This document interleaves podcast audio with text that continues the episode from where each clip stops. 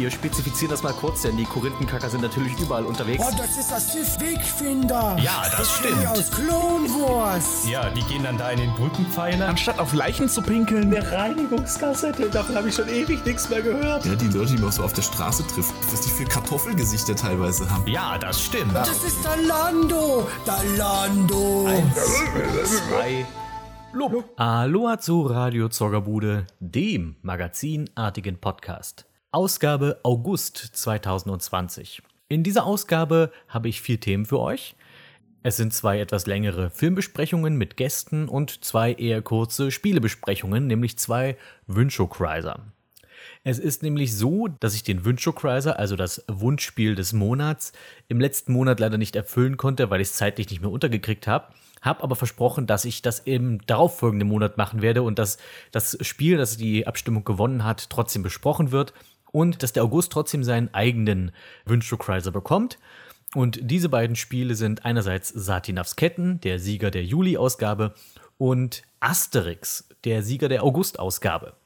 Und bei diesen beiden Abstimmungen habe ich einmal mehr feststellen können, dass es gut ist, dass ich nie an die Börse gegangen bin, weil ich glaube, ich habe es noch nie hingekriegt, das richtige Spiel zu tippen, das am Ende gewinnt. Ich gehe immer davon aus, ach naja, das wird eindeutig dies und jenes und nee, es ist, es ist nie dieses Spiel, was ich denke, das gewinnt. Also diesmal sind Satinavs Ketten ein hübsches PC-Spiel, ein Point-and-Click-Adventure. Und äh, ja, äh, Asterix für die PlayStation 1, das sollte ich vielleicht noch spezifizieren, weil es gibt ja doch einige Asterix-Spiele. Und dann habe ich äh, die beiden Filmbesprechungen. Es geht einerseits um Space Jam, ein Kultfilm der 90er. Und wir besprechen, wie der sich so gehalten hat und wie man den aus heutiger Sicht äh, so erlebt. Denn ich habe diesen Film auch schon lange nicht mehr gesehen und habe ihn jetzt erstmal wieder auffrischen müssen. Und andererseits äh, geht es um Sonic the Hedgehog, also diesen eher neueren Sonic-Film, den mit äh, CGI Sonic, der in der echten Welt landet, etc. Ich denke, ihr habt es, äh, wenn ihr auf den sozialen Medien unterwegs seid, schon mitbekommen, dass es so einen Film gibt, gab, wie auch immer.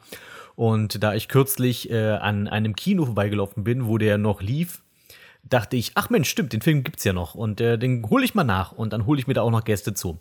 Und ich finde es eigentlich eine ganz gute Sache, dass diese beiden Filme in dieser einen Zockerbude drin sind, denn was die beiden Filme vereint, ist ja dieses interessante Prinzip von Cartoon-Figuren gemischt mit Realpersonen. Und äh, das macht sowohl Space Jam, nur da ist es halt, dass eine reale Person in die Cartoon-Welt geht und bei Sonic ist es eher, dass die Cartoon-Figur in die echte Welt kommt. Und die Gäste, das sollte ich vielleicht auch dazu sagen, für Space Jam habe ich äh, Dreiventhal, also Paul von Alte 4 Games geholt, einfach weil der Mann nun, was Cartoons angeht, eigentlich immer eine ganz interessante Meinung hat. Und auf der anderen Seite habe ich mir Tim, ebenfalls von Alte 4 Games, geholt für den Sonic-Film, äh, weil er ja selbst auch Sonic-Fan ist und deswegen ist es schön, da noch eine zusätzliche Meinung zu haben von jemandem, der ein bisschen tiefer im Franchise steckt, als ich es bin. Also, auf geht's. Filmreview. Starten wir mit dem ersten Thema. Es geht um einen Film, um einen sehr speziellen Film, der sich einfach mir mal wieder irgendwie in, in die Gedanken gedrängt hat und dachte ich, ach, da kann man doch mal was drüber machen. Aber weil es ziemlich langweilig wäre, da allein drüber zu palavern, habe ich einen äh, phänomenalen Gast dabei. Er hat zwar noch nicht mit Bugs Bunny Körbe geworfen, dafür aber sich eine fette Kienapfelschlacht mit Puschel dem Eichhorn geliefert. Hier ist Paul. Hallöchen. So, und wir reden heute über den schönen Film Space Jam. Ja, Weltraummarmelade.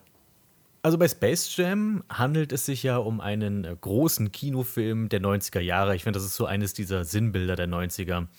Und einfach die, die Story für mich, ich meine, bei uns, wir liegen ja ein paar Jahre auseinander. Ich weiß nicht, wie es in deiner Altersklasse war, aber bei mir hat wirklich jeder Space Jam im Kino geguckt. Ähm, als der Film rauskam, war ich fünf.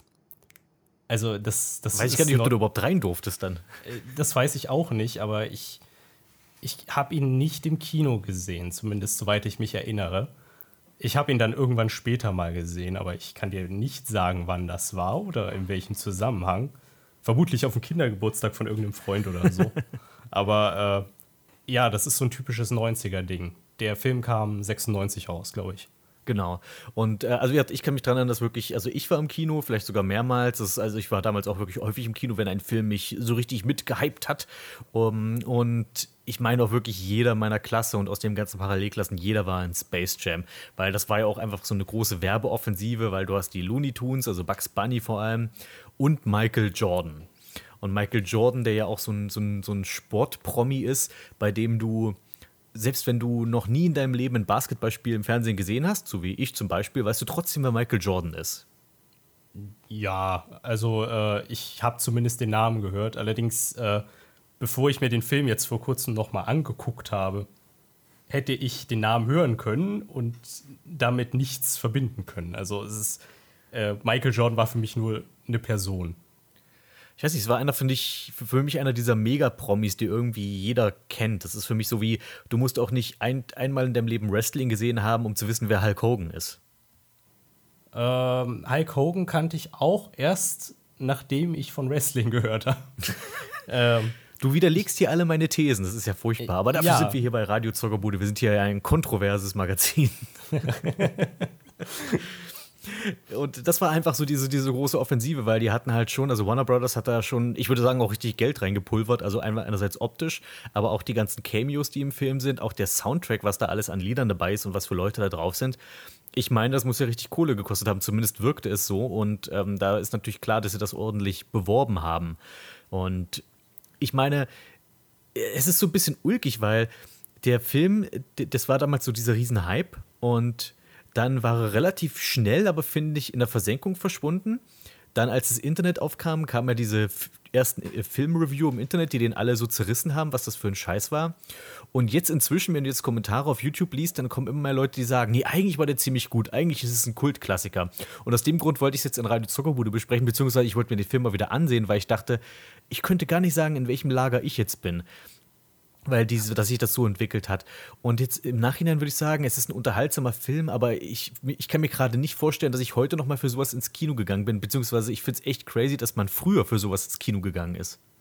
Also ich wäre dafür noch mal ins Kino gegangen, allerdings ähm, bin ich halt auch ein großer Cartoon-Freund, deswegen äh, da ist es dann für mich eher cool, da kommt ein Film mit den klassischen Figuren ins Kino und dann wäre ich dann dahin gegangen. Also ganz unabhängig davon, ob der jetzt gut gewesen wäre oder nicht. Das vielleicht. Und was ich halt immer sehr reizvoll finde, ist, wenn's, wenn sie dieses Realfilm mit Trickfilm mischen und es ist halt auch gut gemacht. Was ist so das, das große auf dem Olymp, was diese Filme angeht, ist ja Roger Rabbit.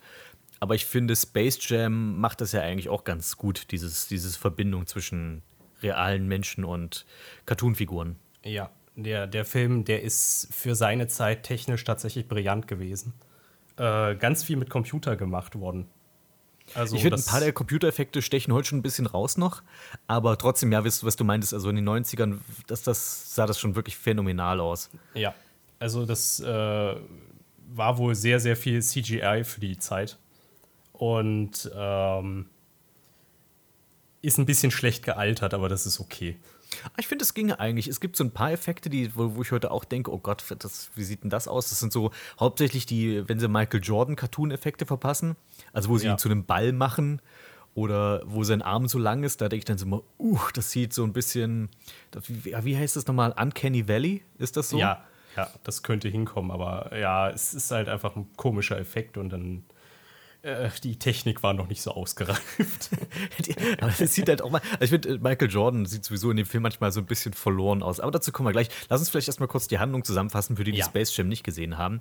In Space Jam geht es darum, dass Außerirdische auf die Erde kommen und die Looney Tunes entführen wollen, um sie in einen außerirdischen Vergnügungspark zu stecken und zu versklaven. Und weil die Looney Tunes denken, die Außerirdischen sind zu klein, fordern sie sie zu einem Basketballspiel heraus. Und dann stellt sich aber heraus, dass die kleinen, Figu dass die kleinen Aliens äh, Basketballspielern das Talent und ihre Größe klauen können. Und auf einmal sind es hünenhafte Riesen, die perfekt Basketball spielen. Und nun sind die Looney Tunes aufgeschmissen und suchen nach Hilfe und wenden sich an Michael Jordan, der zu dem Zeitpunkt gerade nicht aktiver Basketballspieler ist und deswegen von den Aliens verschont wurde und nun ins Cartoon-Pilze-Wunderland kommt, um dort mit den äh, mit Bugs Bunny und Co. ein legendäres, epochales Basketballspiel gegen die bösen Monsters, also die das außerirdische Team zu bestehen und den Tag zu retten. Das hast du schön zusammengefasst.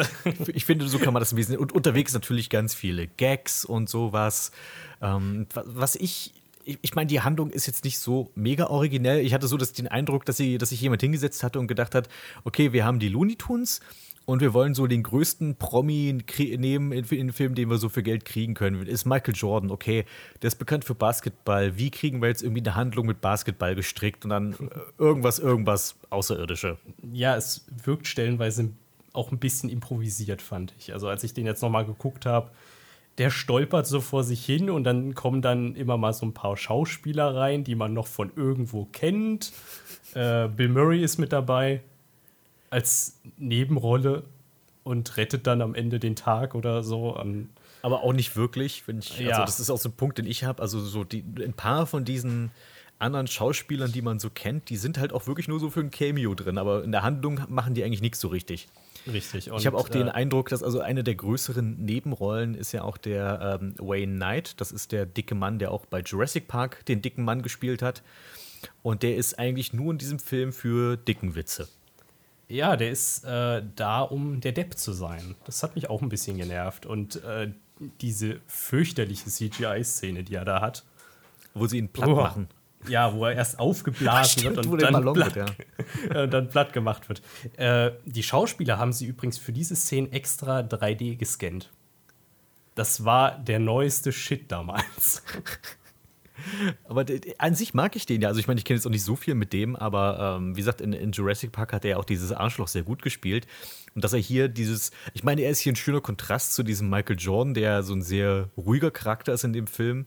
Also er ist zwar die Hauptrolle, aber er, ich finde, er ist immer so ein bisschen passiv, kommt er rüber. Das ist mir auch aufgefallen und ähm, eigentlich sitzt der nur da und kommentiert das, was geschieht.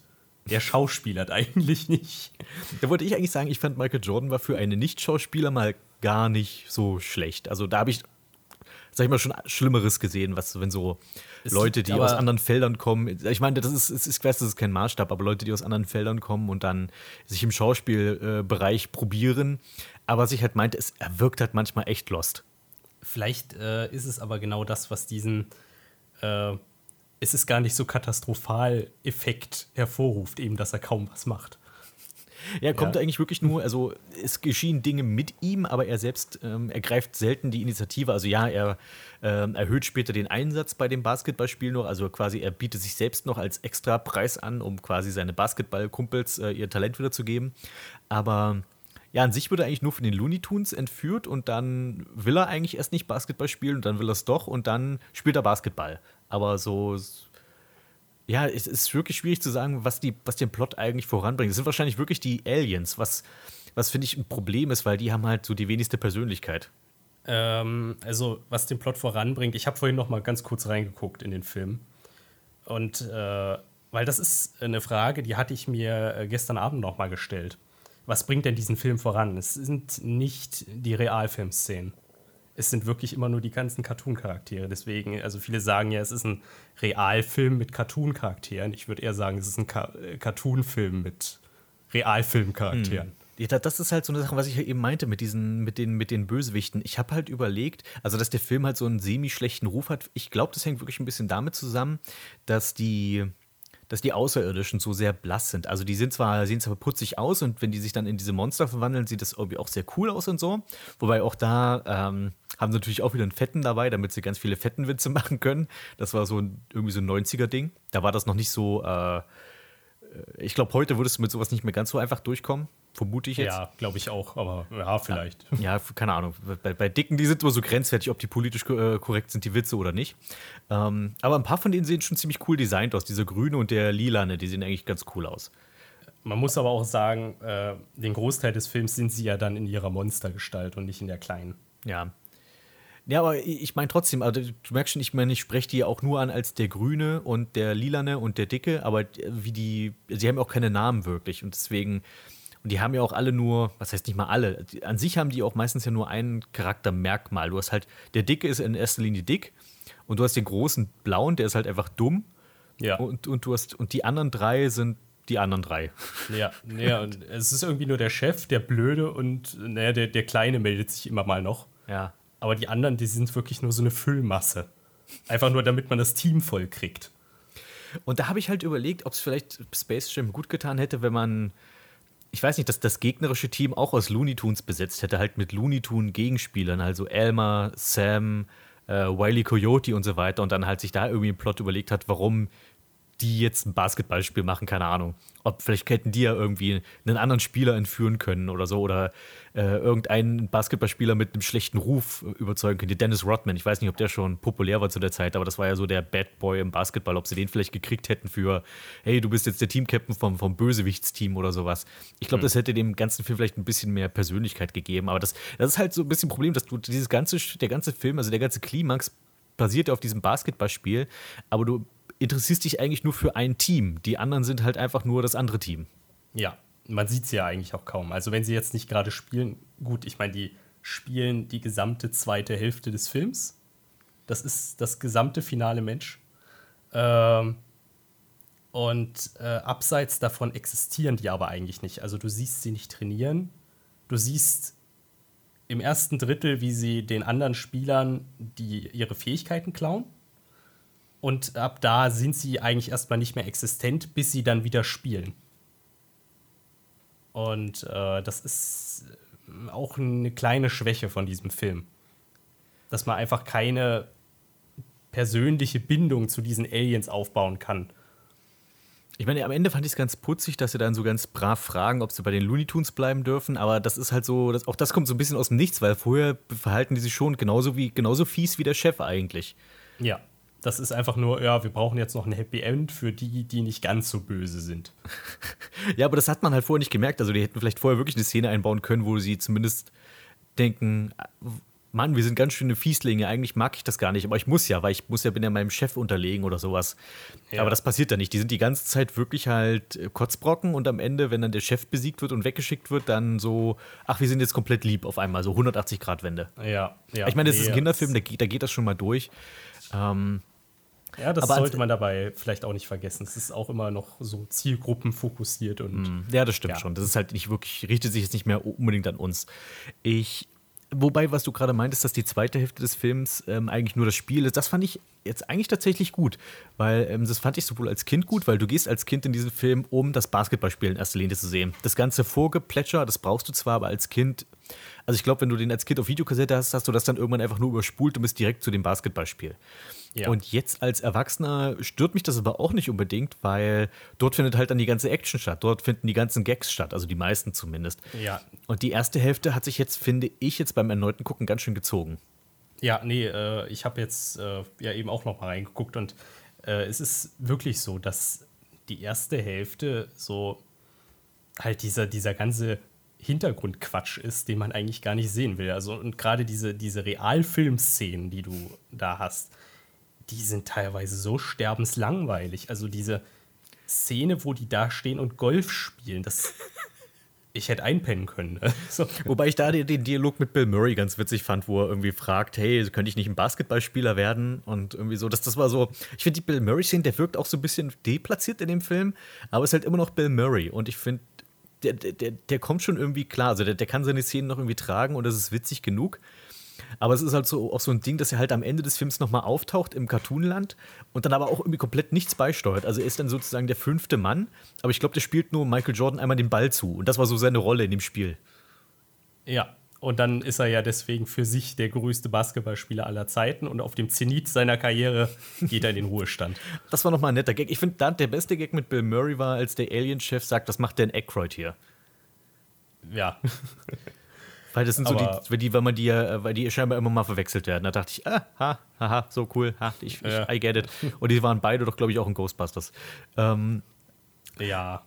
Äh, okay. die, die, bei den Realszenen, ähm, da fand ich zumindest das, Baseball, äh, das Baseballspiel fand ich erst so ein bisschen öde. Aber ich fand zumindest dann das, das, was danach passiert, nachdem Michael Jordan dann versagt, das fand ich zumindest ganz witzig, dass ihm keiner sagt, dass er schlecht spielt, sondern alle versuchen es irgendwie, alle versuchen sich trotzdem bei ihm einzuschleimen, weil er Michael Jordan ist. Das fand ich irgendwie, das war so überzeichnet, aber es war trotzdem irgendwie so realistisch.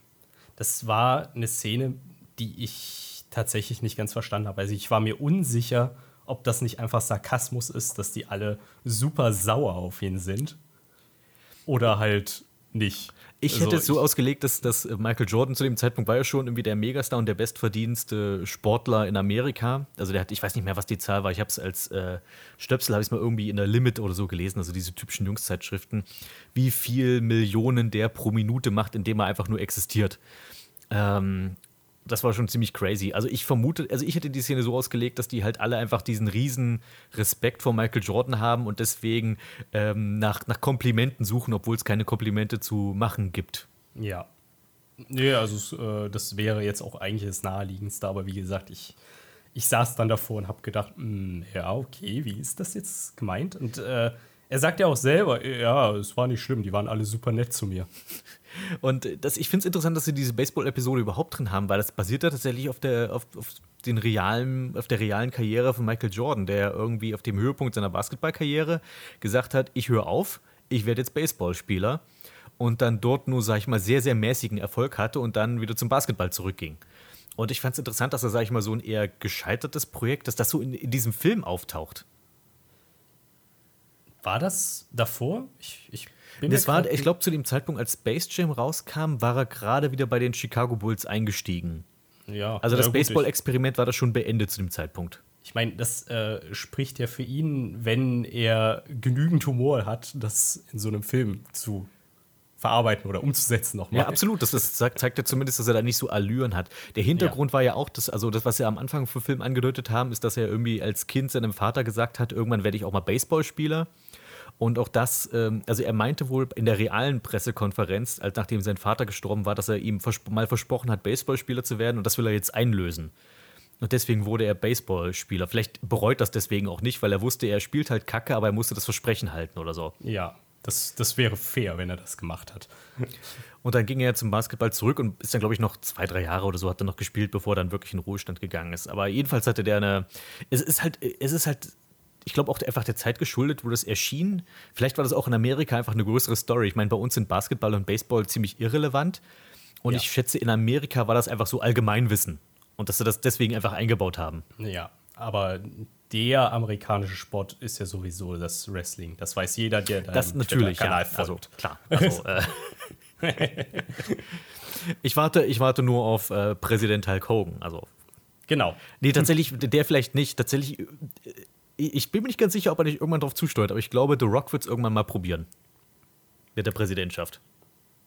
Äh, klingt auf jeden Fall besser als das, was wir jetzt haben. Allerdings, ich habe dann überlegt, wenn dann in dem Jahr vielleicht sich auch noch Will Smith aufstellen lässt, dann könnte es wirklich ein interessantes Battle geben. So diese zwei Charisma-Bomben, die dann irgendwie ge- versuchen, Präsident zu werden. Oh ja, Man in Black und ähm, Scorpion. was? Genau, Scorpion King. Gut, zurück zu Space Jam.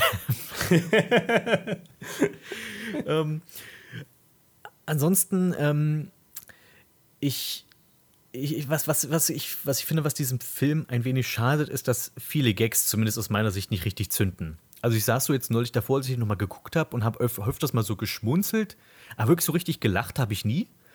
Und ich bin mir nicht ganz sicher, ob das daran dem geschuldet ist, dass man heute einfach auch ein anderes Tempo bei Jokes gewöhnt ist oder ob die einfach nicht so richtig gut waren, die, die Witze. ähm, man hat auf jeden Fall heutzutage andere Sehgewohnheiten, das ist richtig. Allerdings, wenn man sich heute die alten Looney Tunes Cartoons anguckt, lacht man ja trotzdem. das stimmt. Und dieser Film hat einfach nicht den Biss von alten Looney Tunes Cartoons. Ja, das ist Das halt ist- so, das ist halt so ein Werbeprojekt, stimmt. Das ist, dass sie Ja. deswegen vielleicht das auf Nummer sicher gegangen sind und eben nicht zu chaotisch wurden oder eben, naja, ich weiß, ich weiß nicht, ich suche jetzt nach dem richtigen, ich glaube, Biss war schon das richtige Wort, was du meint, dass es nicht Ja. den Biss der alten Looney Tunes hat. Es wirkt Sie halt haben alles sehr safe, ja. Sie haben auf jeden Fall nicht den Charakter, den sie in den richtig alten Cartoons haben, die halt in den 40er bis, ne, vielleicht nicht so alt, aber äh, mindestens die 50er bis 70er Jahre so in diesem Zeitraum entstanden sind. Ja, mir waren halt auch zum Beispiel so diese typischen Looney Tunes Charaktere, die halt irgendwie immer gewinnen, wie Bugs Bunny oder eben der Roadrunner. Es ist halt komisch, wenn die um Hilfe flehen. Ich finde, das ist so ein bisschen out of character für Bugs, weil der ist doch eigentlich so der, der selbst, ähm, der halt immer irgendwie dann doch die Oberhand behält oder irgendwie noch ein ähm, Hintertürchen hat oder so. Ja, der ist eigentlich immer über allen erhaben und ähm, fragt dann nur, äh, what's it, dog? Oder sowas. Ich, ich hatte so ein bisschen auch das Problem, dass ich dachte, dass die Pointen entweder zu vorhersehbar waren. Also ich finde die meisten Daffy Ducks Jokes, ich wusste, du wusstest schon immer genau, wie die ausgehen. Nee, Oder er ist die Diva und keiner lacht, wenn er was macht. Genau, ja. Ja. Und das war in den alten Cartoons zwar auch lustig, aber ich glaube, da war Duffy einfach auch von der Persönlichkeit noch stärker und präsenter. Deswegen hat dann der Witz besser gezündet. Und hier ist es so, ja, wir wissen, Duffy ist der, der immer beliebt sein will und es halt nicht ist. Und dann gibt es auch so ein paar Sprüche, von denen ich halt- also entweder die Pointe nicht geschnallt habe oder die hatten einfach keine, wie zum Beispiel, dass als Elmer Fudd vorschlägt, wir könnten ein Bowling-Turnier machen. Und ich dachte, was, also wo war jetzt der, der Joke? Also die machen doch irgendwie versuchen einen Plan zu machen, wie sie mit den Aliens fertig werden. Und aus dem Nichts sagt Elmer, wie wär's mit einem Bowling-Turnier? Ich glaube, er wollte, sollte einfach nur irgendwas sagen. Also ich denke nicht, dass da jetzt irgendwie groß irgendein Gedanke Ja, dahinter ich habe da wirklich drüber nachgedacht. Ich dachte, okay, vielleicht liegt es daran, dass sein Kopf aussieht wie eine Bowlingkugel oder sowas. Äh, hä? Nee. Ich, ich weiß, es war jetzt nur eine Zeile oder sowas im Film, aber irgendwie saß ich dann so, ich dachte, wo bleiben die Jokes? So nach dem Motto. Ja. Nee, der. Also die ganzen Witze, die der Film hat, sind auf jeden Fall wirklich ein bisschen flach und äh, mir fehlt vor allem dieser Slapstick. Also, dass äh, irgendwelchen Cartoon-Charakteren Bratpfannen ins Gesicht geworfen werden oder so und sich dann das Gesicht so lustig verformt. Das hast du ja bei dem Spiel nur noch ein bisschen bekommen, aber irgendwie Ja. hat auch da das Timing nicht so ganz gezündet wie in den alten Cartoons. Also dort wurden ja auch die Looney Tunes ziemlich platt gemacht die ganze Weile in diesem, in diesem Spiel, aber irgendwie fehlte auch da so ein bisschen der Biss, glaube ich. Ja, das ist äh, ein, ein großes Problem bei dem Film. Das habe ich auch gemerkt. Also es plätschert halt so vor sich hin und man guckt und irgendwann ist der Film dann zu Ende und man ist sich nicht so ganz sicher, ob der ihm, ob der jetzt gefallen hat oder nicht. Und ich äh, tendiere eher zu nee. Oh, verdammt, da muss ich ja die, eher die positive Seite einnehmen. Ähm, Musst du nicht. Zum Beispiel, okay, doch, natürlich, da haben wir ja zum Beispiel tolle neue Figuren wie Lola Bunny. Ja, eine Figur, die vorher noch nie aufgetaucht ist und danach immer mal sporadisch in allen anderen auftauchte, aber wohl ganz offiziell die Freundin von Bugs Bunny. Obwohl ich es immer sehr problematisch finde, wenn solche Pärchen denselben Nachnamen haben. Ja, das war schon bei äh, Buster und Bubs Bunny. Äh, hat, gab's No ja relation. Joke. Ja, genau. Ja, den, aber den, bei- den Joke mit der Arche. Das ist aber bei, ähm, ah, wie hießen sie? Die, die drei. Äh, Die, die meinst du, die, die Warner Brothers und Dot? ge- ja, genau. Die Animaniacs, aber, ja. Genau, die Animaniacs. Die, hatten auch ein bisschen, die haben sich auch ein bisschen mehr getraut. Ja, die Animaniacs hatten einen brillanten Humor. Und äh, waren vor allem nicht dumm, was ihre Witze anbelangte. Also das war ja nicht einfach nur irgendwas äh, dahin gezeichnetes. Ich, ich erinnere mich, dass ich früher eigentlich nie ein Problem mit der Lola Bunny habe. Anscheinend scheinen sich viele Internet-Reviewer an der Figur so aufzuhängen. Ähm, mich stört die an sich nicht, die ist halt einfach da. Was mich halt eher so ein bisschen nervt, ist, dass sie halt auch keine Persönlichkeit hat, außer ich bin halt das Mädchen. Äh, ihre Persönlichkeit ist vor allem, ich bin das sexistische Mädchen.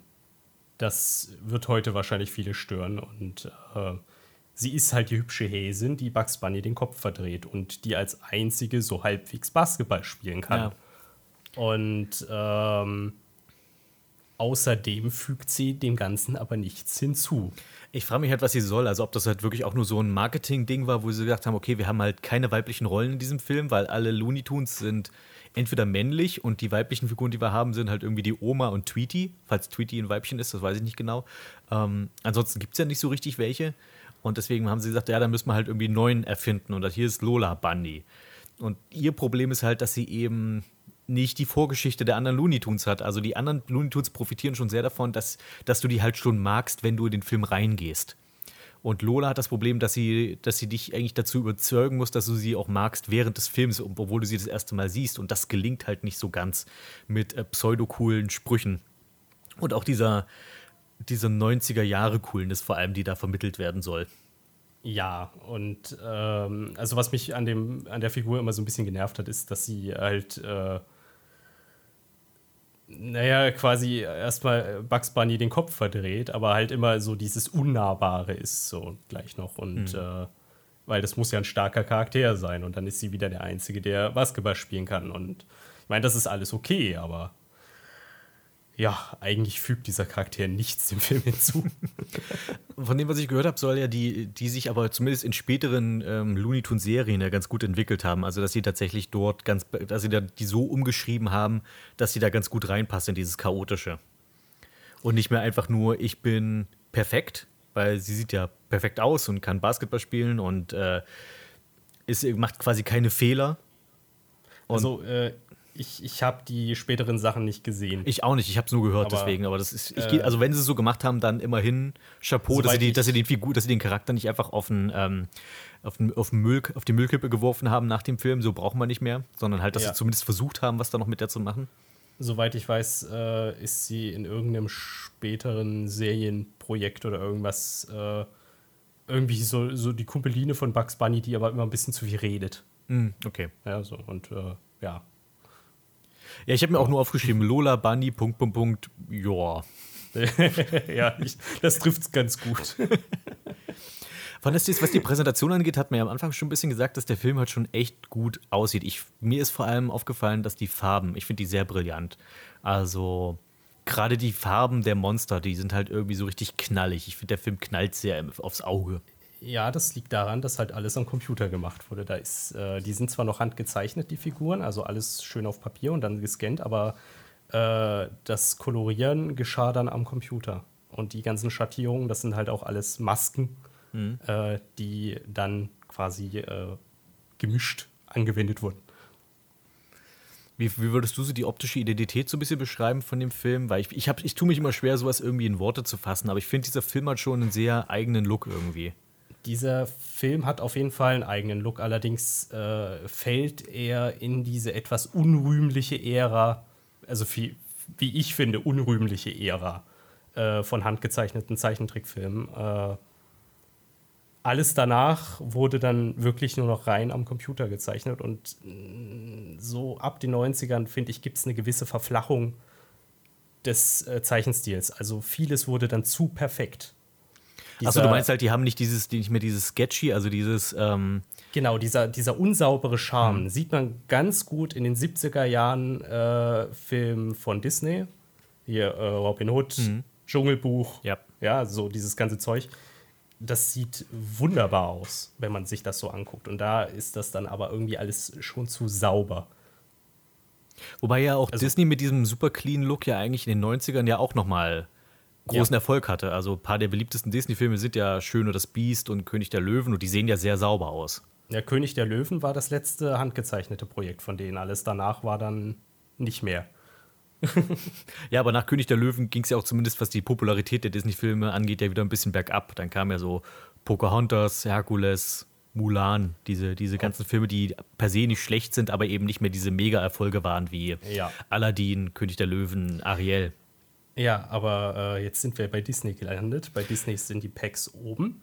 Äh, so, das, äh, Na, ich das ich wird finde, jetzt Disney ist gar nicht, mal, gar nicht mal so ein schlechter Ab Abschweif, weil ich fand schon, dass Space Jam so ein bisschen eben auch wie eine Antwort von Warner Brothers wirkte auf, auf diese Disney-Renaissance, die halt in den späten 80ern, frühen 90ern stattfand, wo irgendwie von Warner Brothers zumindest auf der Kinoleinwand in Trickfilmform ja nicht so viel kam. Also die Warner Brothers hatten zwar diese, diese sehr populäre Batman-Serie Anfang der 90er, ja. Ansonsten ähm, würde ich aber sagen, so auf der Kinoleinwand war Disney schon wesentlich dominanter. Und das waren ja schon immer diese beiden Trickfilmstudios, die ja schon sehr in Konkurrenz miteinander standen, die diese gewisse Rivalität hatten. ja, nee, das ist richtig. Äh, Warner Brothers äh, war aber breiter aufgestellt zu der Zeit. Also habe ich zumindest so den Eindruck, was den Kinobereich äh, anbelangt. Also die haben sich einfach weniger auf diese Zeichentrickfilme fokussiert und einfach noch andere Sachen gemacht. Ja, also äh, von Warner Brothers ist ja zum Beispiel auch Harry Potter. Ja. Und äh, Ja, gut, aber das kam ja noch eine Ecke später jetzt. ne, Oder? 96? Ja, Potter, ein paar Potter Jährchen. War, war Potter nicht Anfang der 2000er oder so? Ja, aber das sind ja auch nur noch drei Jahre oder so. Ja, okay. Ja, nee, aber äh, so äh, Warner Brothers ist aus meiner Sicht breiter aufgestellt gewesen damals. Äh, und Disney war inhaltlich immer sehr konservativ. Äh, Warner war dann immer so ein bisschen frecher. Ja, man, ich habe mal den Vergleich gehört, dass Disney, Disney-Animationen sind klassische Musik und Warner Brothers ist Jazz. Ja, das, das haut hin. Äh, apropos, wir können auch kurz was zur Musik noch vielleicht sagen. Ähm, erstmal, wie hat dir die Musik gefallen? Äh, als großer Fan von Tour Unlimited ist das natürlich äh, klasse, wenn man sowas mal hört. Welch, welcher Song war das mal? Get, Get Ready for This, oder? ja, genau. Ja. Ähm, ja, ich mag eigentlich auch durchweg die Musik in dem Film. Ich finde, die ist so ein bisschen sehr bunt gewürfelt. Ich, äh, das einzige Lied, was ich halt, was mir wirklich auf den Keks geht, ist halt das I Believe I Can Fly von R. Kelly. Erstens wurde es damals halt einfach zu übertrieben, also zu häufig gespielt, finde ich, im Radio. Es war so eins, was einem irgendwie zu den Ohren rauskam. Und ich bin auch einfach kein großer Fan von diesem RB-Gejaule. Ähm, aber dafür hat es halt Pump Up the Jam ist drin, was schon ziemlich cool ist von Ja. Technotronic. Was ich, was ich aber wirklich bedauerlich finde, ist, ist auf dem Soundtrack, also es, das wurden ja auch neue Lieder dafür gemacht, die haben ja nicht nur sich einfach nur an, an alten Techno-Songs bedient. Ähm, die haben für die Monsters ja auch einen eigenen Song gehabt. Und zwar haben sie da wirklich fünf, na, sagen wir mal vier sehr populäre Rapper und einen, dessen Namen ich immer vergesse. Und haben, mit, haben quasi so eine, so eine, äh, haben quasi den, die, die ein Lied zusammen machen lassen. Und das war dann ähm, Hit 'em High von den Monster All-Stars. Und das fand ich war ein total cooler Rap-Song, der halt zu diesem Film dazu rauskam. Und im Film selbst hörst du den aber nur vielleicht für fünf Sekunden. Und das fand ich total doof. Schon damals als Stöpsel, weil ich, ich, ich das Originallied sehr, sehr gut fand. Also das, weil sie halt auch wirklich so die größten Hip-Hop-Stars zu der Zeit, also jetzt nicht die Gangster-Rapper, aber so, so, so Semi-Gangster-Rapper äh, sich dafür geholt hatten. Also äh, Buster Rhymes, LL Cool J, Coolio, Method Man, so die, die sind alle in diesem Monster-Team und die haben quasi den, den Bösewichts-Song gemacht für das Lied. Und dann hörst du den halt nur einmal ganz kurz den, den Refrain, wenn die, wenn die, ähm, die Aliens dann in die Turnhalle kommen. Ja, das ist immer ein bisschen enttäuschend. Generell so diese ganzen wirklich ikonischen Songs, die man halt auch wiedererkennt, da, die laufen immer nur so ganz kurz. Obwohl man genau weiß, dieser Song kommt in diesem Film vor. Also auch gerade Pump Up the Jam hätte ich gerne noch ein bisschen länger gehört, wobei eigentlich dort eigentlich die, die, der Sound cooler ist als der Gesang. Also ich fand die Ja. Frau, die diesen Song singt, eigentlich immer ziemlich gruselig. Ich glaube, der einzige Song, der tatsächlich komplett durchläuft, ist nur der am Anfang hier. I Äh, believe I can fly, ja. Nee, Nee, war das noch ein ist Ne, hier. You Äh, fly like a... äh, Ah nee, come, on, and Jam. Slam. Ja, der, ach, der bei, bei dem, Jam, genau, bei dieser, dieser ich. Michael Jordan-Montage am Anfang. Genau. Ja, das ist, glaube ich, der einzige, der wirklich komplett durchläuft, mal abgesehen von den Credits. Ich überlege gerade, nee, aber der, ich dachte, I Believe I Can Fly wäre auch irgendwie, ne, nicht komplett, aber auf jeden Fall ein ganzes Stück drin gewesen, wenn er am Anfang ähm, da Basketball spielt. Als Kind. Ja, Aber das ist auch nicht so wichtig. Aber jedenfalls, ja, der, der äh, Come On and Jam, also dieser, der Song ist eigentlich auch ganz cool. also wenn ihr wissen wollt, wie die 90er geklungen haben, dann guckt euch den Film an. Ja, das auf jeden Fall. Das ist ein schöner Querschnitt durch die, die, die 90er bis 96. Du hast halt wirklich Eurodance, äh, frühen, also so, ich weiß nicht, was war das? Technotronic, war das überhaupt noch 90er? Ich dachte, das ist schon später, war noch später 80er, aber jedenfalls Technotronic. Und halt so Sachen, Leute wie Buster Rhymes und Coolio, ist halt so sehr 90er auf jeden Fall. Ja. Auf jeden Fall eine, eine klangliche Identität im Ganzen. Ja, Ähm, das ist auch einzigartig. Ah, Hast du noch irgendwie einen Punkt zu ergänzen? Ansonsten würde ich sagen, kommen wir schon zum Fazit, weil ich würde es dann einfach nicht lange hinausziehen, als wir müssen. Oh, Habe ich noch irgendwas zu ergänzen? Ähm, warte, ich habe hier, ich hab hier auch Notizen gemacht. Ja, guck mal, guck mal in ein kleines, dickes Notizbuch. Ja, mein kleines dickes Notizbuch, was ich vorhin mit Melissentee bekleckert habe. ähm, äh, nee, also insgesamt, ich fand, es war wirklich ein mittelmäßiger Film. Tatsächlich wäre das auch so mein Fazit. Ich wollte ihn mehr mögen jetzt, als ich ihn nochmal geguckt habe. Ich meine, ich habe den jetzt auch schon 10, 15 Jahre nicht mehr gesehen, vielleicht noch länger. Und habe eigentlich immer, ich hatte so im Hinterkopf, ach, eigentlich mochte ich den doch irgendwie. Und jetzt, wo ich ihn dann nochmal gesehen habe, dachte ich so, hm, naja, also äh, so unterhaltsam irgendwie, manchmal zwischendurch. Ja, Aber mein Fazit war halt, dass ich am Anfang meinte, dafür ist man früher ins Kino gegangen. Wow. Ja, ne, gut, wie gesagt, ich war zu jung, um dafür ins Hm. Kino zu gehen, aber äh, ja, das ist, wie gesagt, der plätschert so vor sich hin. Es ist keine Schande, wenn man ihn guckt, aber ich glaube, man hat auch nicht viel verpasst, wenn man ihn nicht guckt. Der zweite Teil ist übrigens für Mitte nächsten Jahres angekündigt. Stimmt, eine Fortsetzung war ja angekündigt. Du hast Ja. ja gemeint, du hast dich da ein bisschen reingelesen. Ich habe es auch nur mal überflogen. Dass die, die, die haben ja auch da eine, das ist ja schon eine ewig lange Geschichte, dass die Space Jam 2 wollten sie ja schon seit 1997 angehen und es hat sich immer wieder verschoben. Ja, also ich, ich weiß auch nicht, aber jetzt ist es aber irgendwie für Juli 2021 angekündigt. Also Na, mal gucken, ob der kommt. Nicht, dass sie jetzt irgendwie was wegen Corona verschieben mussten. ich glaube ehrlich gesagt auch nicht dran, aber mm, mal abwarten. Also wenn er nächstes Jahr schon kommen sollte, sollte er eigentlich schon abgedreht sein. Ja. Also, Ich, ich habe es ich hab's halt nur mal überflogen und dachte, okay, dieser erste Ansatz, den sie hatten, also gleich 97, wollten sie direkt mit der Fortsetzung anfangen und hatten auch schon wieder Michael Jordan angefragt für die Fortsetzung. Dann habe ich mir so diesen Plot mal angeguckt und du denkst dir, wow, das ist so unkreativ, wie eine Fortsetzung nur geht. Also quasi eigentlich nochmal Teil 1, nur mit einem anderen Bösewicht. War so die Grundidee. Ja. Und dann ist es aber irgendwie nicht zustande gekommen. Irgendwie Michael Jordan hat einen Rückzieher gemacht oder so. Was man jetzt im Nachhinein denken kann, okay, war, glaube ich, eine ganz gute Entscheidung. Und dann haben sie ja irgendwie versucht, Spin-offs zu machen, also so eine Art, statt Basketball halt das mit Golf zu machen und Tiger Woods zu, ähm, zu anzuheuern. Und äh, dann ging das nicht und dann haben sie es eher, wollten sie es mit Skateboarden machen und Tony Hawk halt, also, also Skate Jam Oh. machen. Da hätte sich Tim gefreut. Ja, stimmt. Vielleicht kann er doch mal Toni anfragen, ob er vielleicht doch Ja. noch irgendwie, ob es vielleicht doch noch machen könnte. Wobei das irgendwie, das hätte tatsächlich sogar besser in diese 90er Jahre Ding gepasst, sogar noch mehr als Basketball, glaube ich, wenn du irgendwie Skateboard mit Bugs Bunny gemacht hättest. Obwohl ich mir nicht so richtig vorstelle, wie man sich. Ich, also ich kann mir nicht vorstellen, daraus einen Film zu machen. Ja, aber Also- bei Basketball hat es ja auch geklappt, also dann hätten sie halt irgendwie, wer die Ja, cooleren Moves auf der Halfpipe macht oder ein Skateboard-Rennen mein- oder was weiß ich. Bei Basketball hat man aber den Vorteil, dass man zumindest noch ein paar Namen kennt. Hm. Ich weiß nicht, also so beim Skateboarden hört es dann irgendwo so bei Chad Musker bei mir auf. Ja, ich kenne auch nur Tony Hawk, aber du brauchst ja eigentlich nur einen großen, um den du den Film halt drum aufbaust. Ja, okay. du meinst, das hat, das hat beim ersten Film funktioniert. Ja, eben. Äh, ach so, mir fällt noch was ein. Oh, bitte. Die, We die Website zu diesem Film. Ah, stimmt, das ist ja auch so eine Legende. Ja, die letzte wirklich äh, existierende 90er-Jahre-Website ist äh, die Website zu diesem Film. Und hast Also was mal- drauf? Also die existiert immer noch, ja? Ja, äh, also wenn, wenn ihr mal wissen wollt, wie das Internet im Jahre 1995 aussah, guckt euch mal die Website zu dem Film an. Solange es noch geht. Die wird sicher jetzt irgendwann demnächst überarbeitet, wenn der zweite Teil kommen soll. Ach, schade. Ich meine, das wäre jetzt, also ich finde, also die, die Leute, die jetzt äh, bei, bei Warner Brothers sitzen und den nächsten Film machen, die müssen doch sich aber auch klar sein, dass diese Internetseite ja schon fast Kultcharakter hat und dass es die eigentlich Ja. zu erhalten gilt. Das ist ja auch Ja. irgendwie Kulturgut.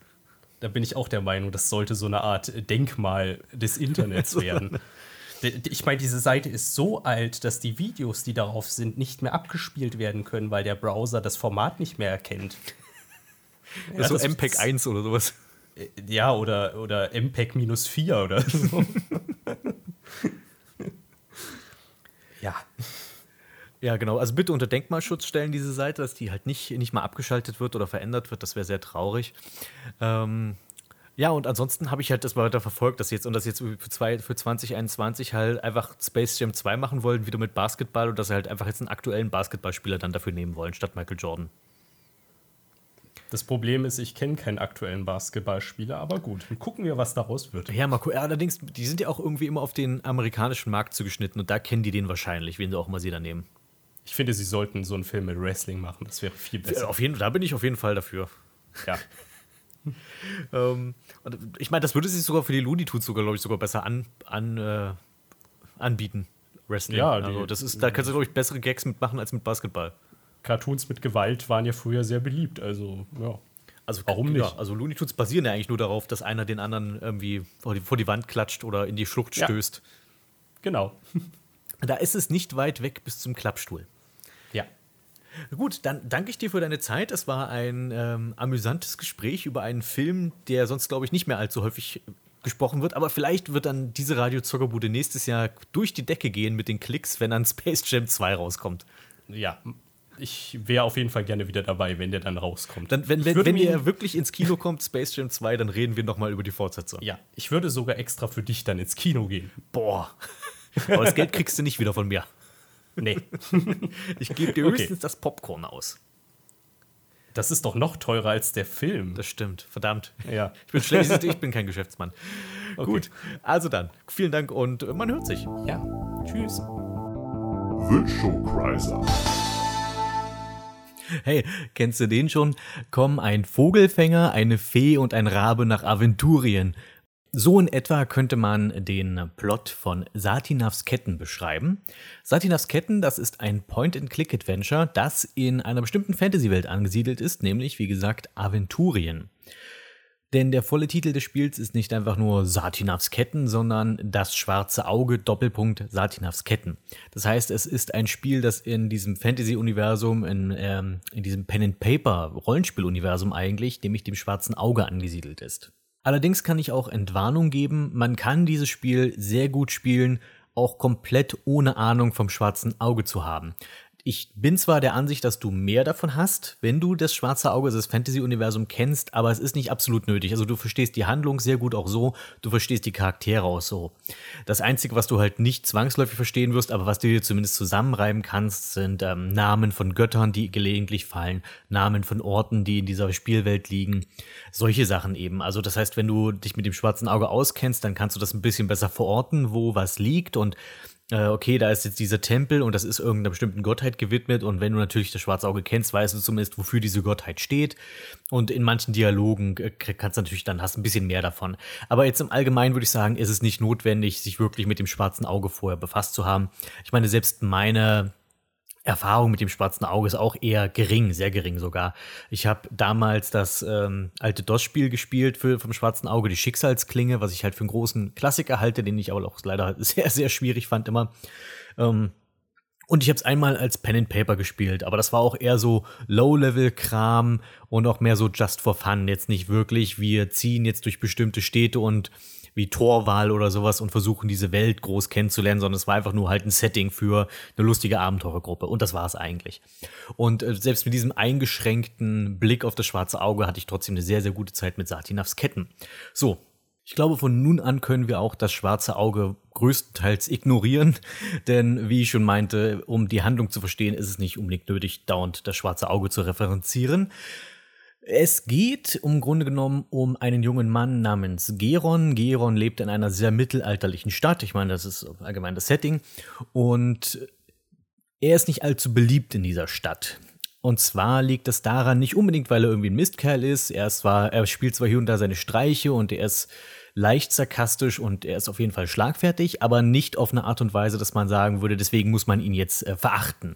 Nein, es kommt einfach vielmehr daher, dass es wohl vor vielen, vielen Jahren einen bösen Seher gab in der Stadt, der die Kinder entführt hat und als sie ihn endlich geschnappt haben und auf den Scheiterhaufen verbrannt hat, ähm, haute er noch eine letzte Prophezeiung raus. Er zeigte auf einen kleinen Jungen im Publikum und sagte, du wirst das Ende bringen.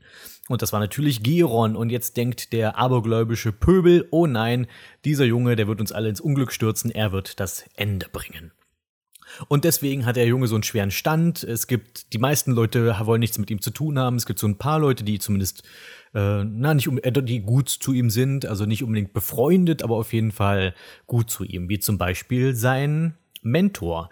Also Geron ist, und das ist auch wichtiger Teil seines Charakters, ein sogenannter Vogelfänger. Er ist der Lehrling eines Waldläufers, eines Alternden und ist darauf spezialisiert, Vögel zu fangen. Und das ist einfach ein, ein Teil seines, ähm, seines Charakters, der auch in der Haupthandlung zum Teil noch zum Tragen kommt. Und dieser junge Lehrling nimmt jetzt an einem, an einer Queste im Zuge eines Volksfestes teil, weil das, die Stadt feiert ein großes Fest, beziehungsweise bereitet sich auf ein großes Fest vor und der König hat gesagt, hey, lasst uns doch die jungen Leute ein bisschen auf Trab halten und wir geben ihnen eine Quest. Es ist im Wesentlichen wie eine große Schnitzeljagd, an der Geron teilnimmt und die er zu gewinnen sucht.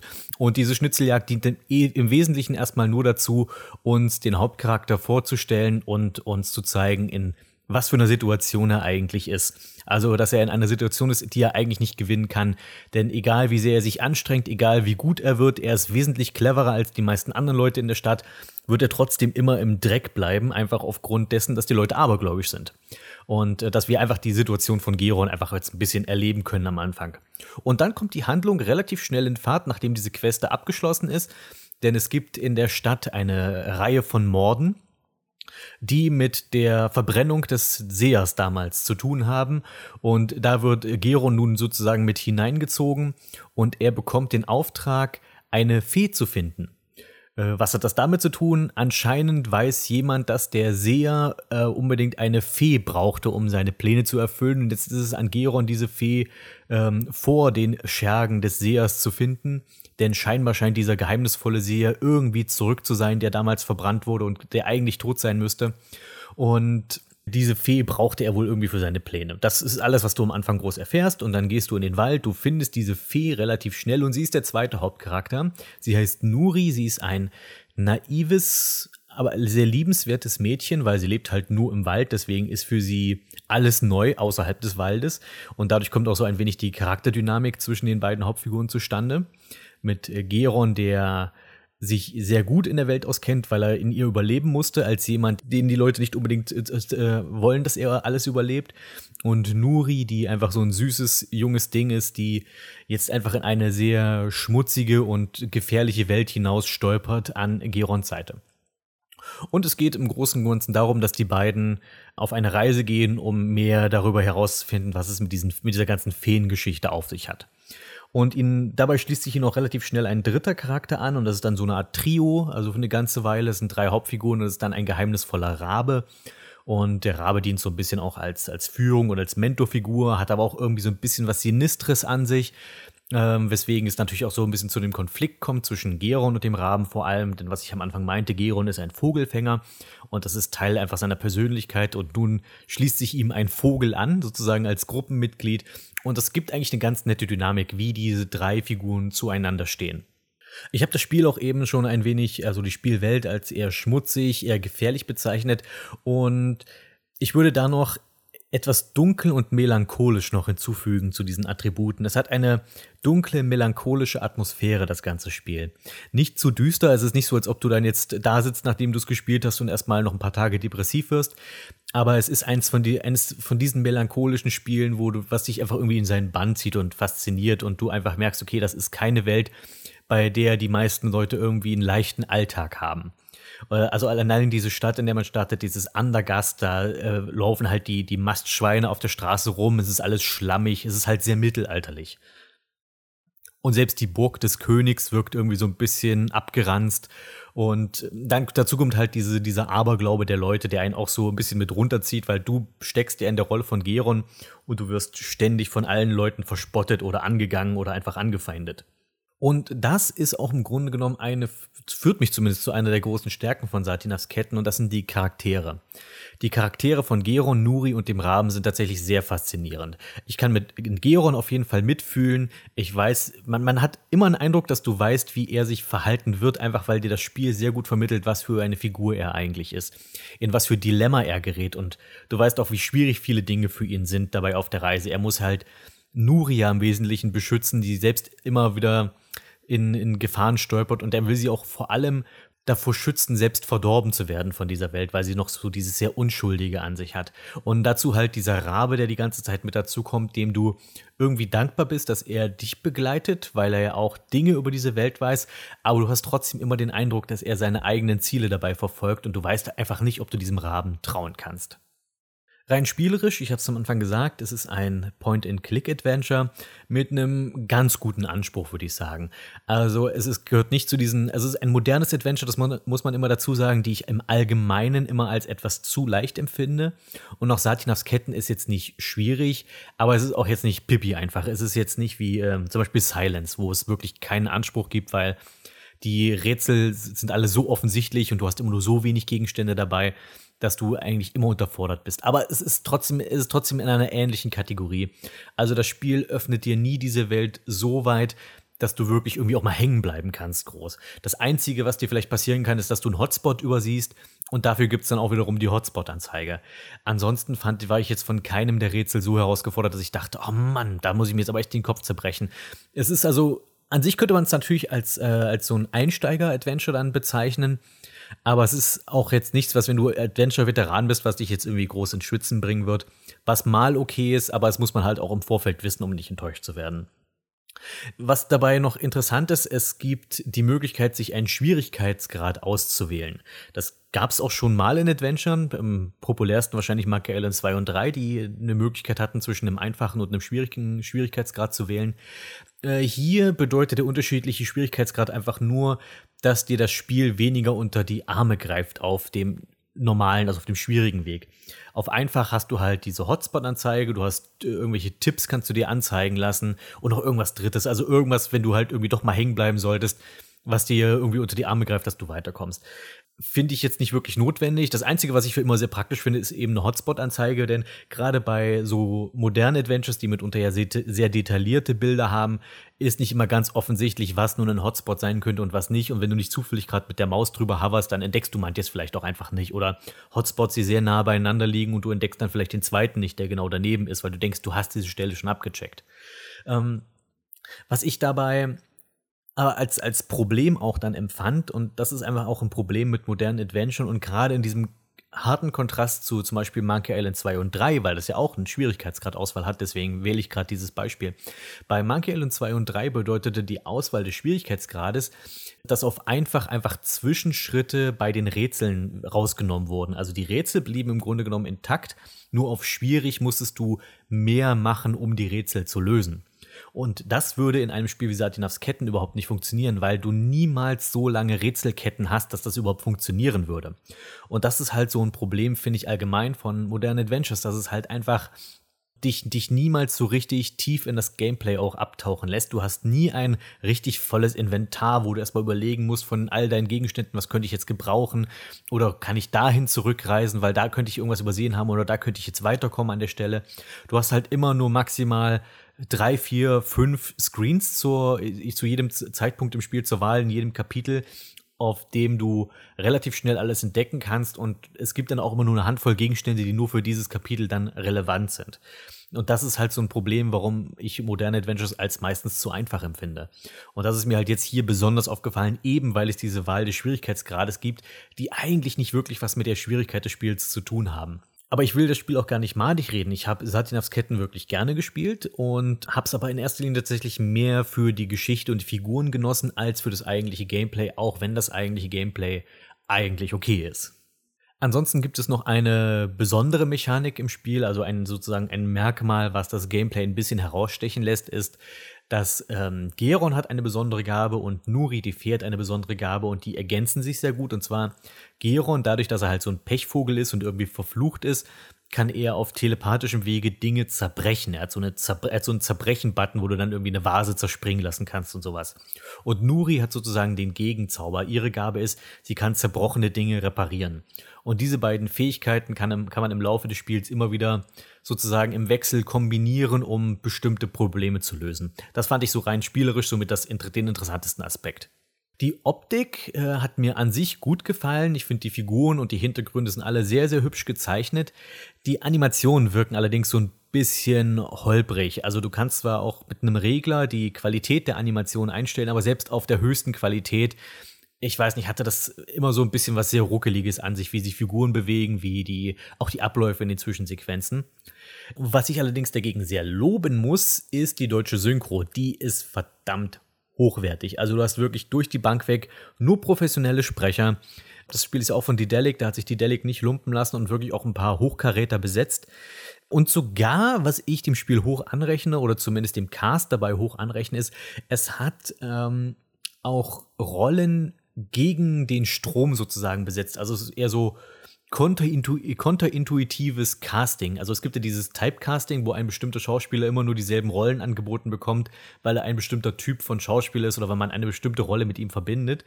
Und Satinas Ketten hat bei einer Figur etwas das Gegenteil gemacht, wo eine, ein Sprecher mit einer Figur besetzt wird, von der ich nicht erwartet hätte, dass der zu dieser Figur passt und es dann überraschenderweise doch gut passte und das ist der Rabe der Rabe, der so ein bisschen düsterer Charakter ist, sehr geheimnisvoller Charakter ist, der wird im Deutschen von Robert Missler gesprochen.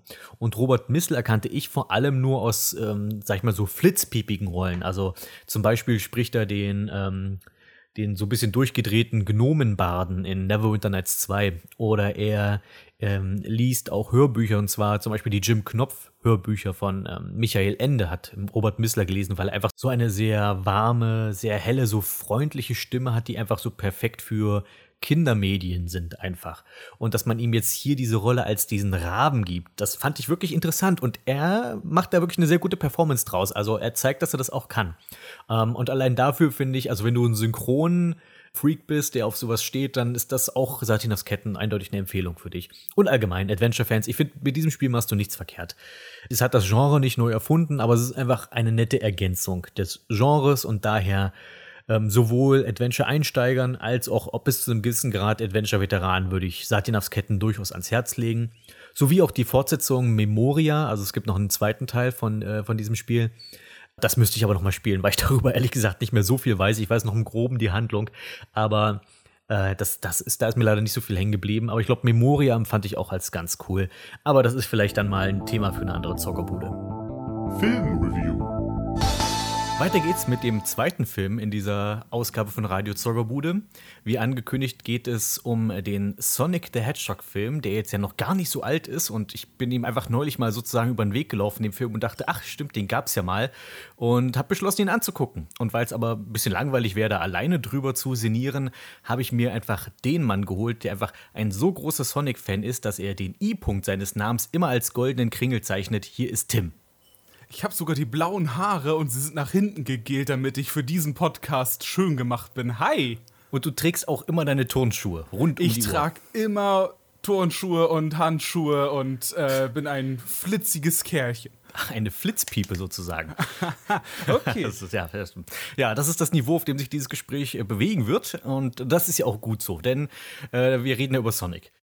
Erstmal, bevor wir überhaupt groß über den Film reden, äh, es gab ja im Vorfeld so eine Art Shitstorm, wie man neudeutsch sagt. Ja, es gab eine riesige Kontroverse über diesen Film, die äh, glücklicherweise gut ausgegangen ist. Wahrscheinlich besser, als sie je gedacht hätten. Aber ähm, noch bevor sie irgendwas von diesem, äh, von diesem Film gezeigt haben, gab es ein Plakat, bei dem du eine Silhouette gesehen hast von einem Igel.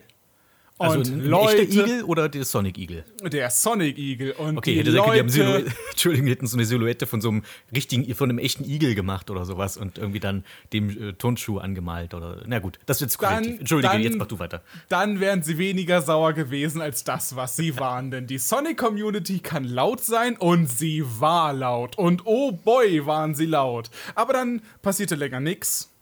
Dann kam der erste Trailer und boy, waren sie laut. Aber diesmal war es nicht nur die Sonic-Community, diesmal war es so ziemlich das gesamte Internet. Ähm, das Original Sonic-Design aus dem Sonic-Film war absolut furchtbar.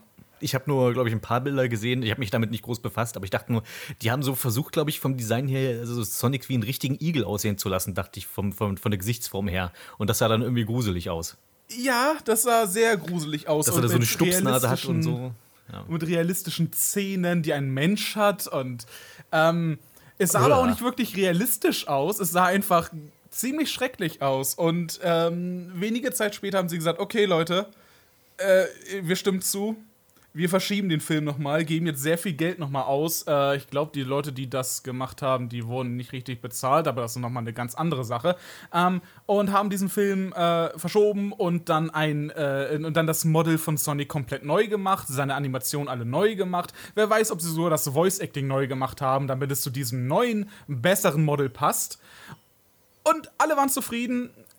Nur ich nicht, weil ich fand das immer noch nicht hübsch, aber hm, Ja, ich äh, fand so dieses Vorher-Nachher, ich habe es ja dann auch gesehen, wie es vorher und nachher aussah, das war schon eine große Verbesserung. Und ich bin überrascht, dass ja. sie das überhaupt nochmal geändert haben, weil die waren ja. Ja. anscheinend schon ziemlich weit.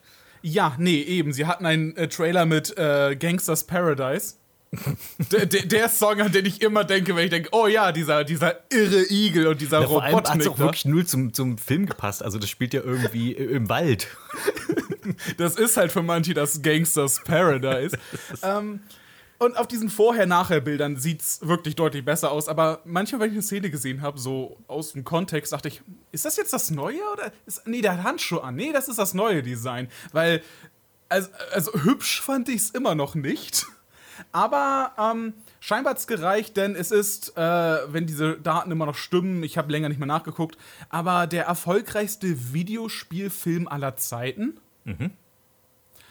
Und ähm, für viele auch einer der besten Videospielfilme aller Zeiten, wobei das jetzt nicht so die Messlatte ist. Ja, ich meine, es gab schon viel, aber stimmt, ich würde es jetzt äh, tatsächlich schon mal spontan auch eher als einen der, obwohl wirklich besser, auf jeden Fall einen der nicht total beschissenen. Ja, aber ich bin allgemein keine, kein Fan von dieser Art Film, äh, die, den sie machen wollten, den sie machen mussten, was auch immer. Äh, und dass da jetzt ein Videospielcharakter drin ist oder ein Schlumpf oder ein Chipmunk hat Ja, jetzt nicht ich- so viel geändert. Ich verstehe, was du meinst, ja. Ähm, genau, das gab diesen, dieses, dieses Ding. Und ich hatte erst überlegt, okay, das gab einen Shitstorm, okay, wegen des Designs, alles klar. Und dann dachte ich, lag es vielleicht auch ein bisschen daran, dass Sonic auch zu dem Zeitpunkt, als dieser Film rauskam, ja schon irgendwie eine angeschlagene Lizenz war. Also die über die sich ja auch schon häufig lustig gemacht wird im Internet. Nicht nur wegen der Spiele, sondern auch eben wegen der Community, die, sagen wir mal, mit so ein paar eher negativen Klischees behaftet ist. Äh, absolut. Ähm, und vor allem, ich glaube, die Idee, äh, das, äh, jetzt hätte ich mich doch besser informieren sollen. Mist. Äh, die Idee, dass sie einen Sonic-Film machen, die liegt schon einige Jahre zurück. Und als das, als das geplant wurde, kam gerade Sonic Unleashed raus, was jetzt nicht der Riesenerfolg war, aber in dem Spiel steckte Geld. Ähm, es, es kam hier Sonic 4 Episode 1 und 2 raus, die so lala erfolgreich waren. Es kam Sonic Generations raus, was erfolgreich war. Ähm, da gab es eine ganze Menge Sonic. Und, und da einfach einen Sonic-Film rausbringen, so an, an, dem Peak, war ja eine gute Idee. Da stimme ich zu, ja. Hm. Stattdessen ähm, kam das jetzt raus, wo ähm, also das letzte richtige Sonic-Spiel, was erschienen war 2017, glaube ich, oder 16, ich bin mir gerade gar nicht sicher. Das kam nicht sonderlich gut an. Danach kam noch ein Rennspiel, das kam nicht sonderlich gut an, auch nicht schlecht. Aber mit Sonic ist gerade ziemlich Flaute. Und das ist so die einzige Sache, die jetzt in letzter Zeit wirklich groß erschienen ist überhaupt.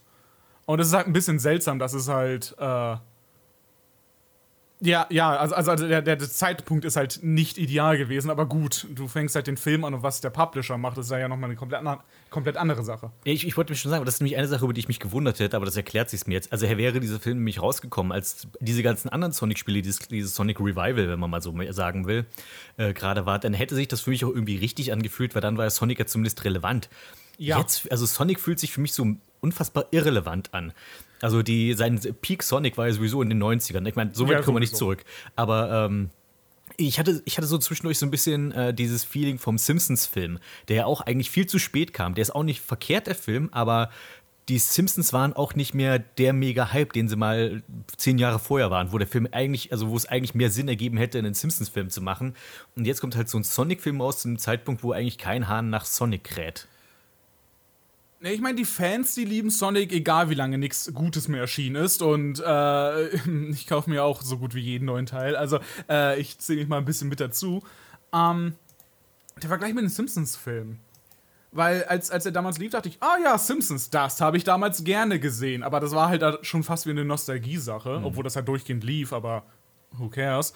Ja. Äh, ich weiß nicht, ob das bei Sonic eine ähnliche Sache war oder halt, hey, den kennen Leute, das reicht erstmal. Das ist halt so ein. Ich hätte jetzt eigentlich gedacht, okay, wenn man einen Sonic-Film macht, also dann wäre es natürlich wirklich ideal gewesen in den 90ern. Natürlich dann nicht CGI, aber halt zum Beispiel als Zeichentrickfilm, nur eben ein bisschen, mit ein bisschen mehr Budget als Sonic der irre Igel. Oder äh, Sonic Underground. Aber ähm, ich meine, das, das wäre ja auch durch. Ich meine, man kann ja sagen, was man will über diesen beschissenen äh, Chipmunk-Film, also den Zeichentrickfilm, den es, glaube ich, in den 80ern gab. Ach so, aber ja, ja. Der sieht, der sieht ja tatsächlich wirklich gut aus, auch wenn es Chipmunks ist.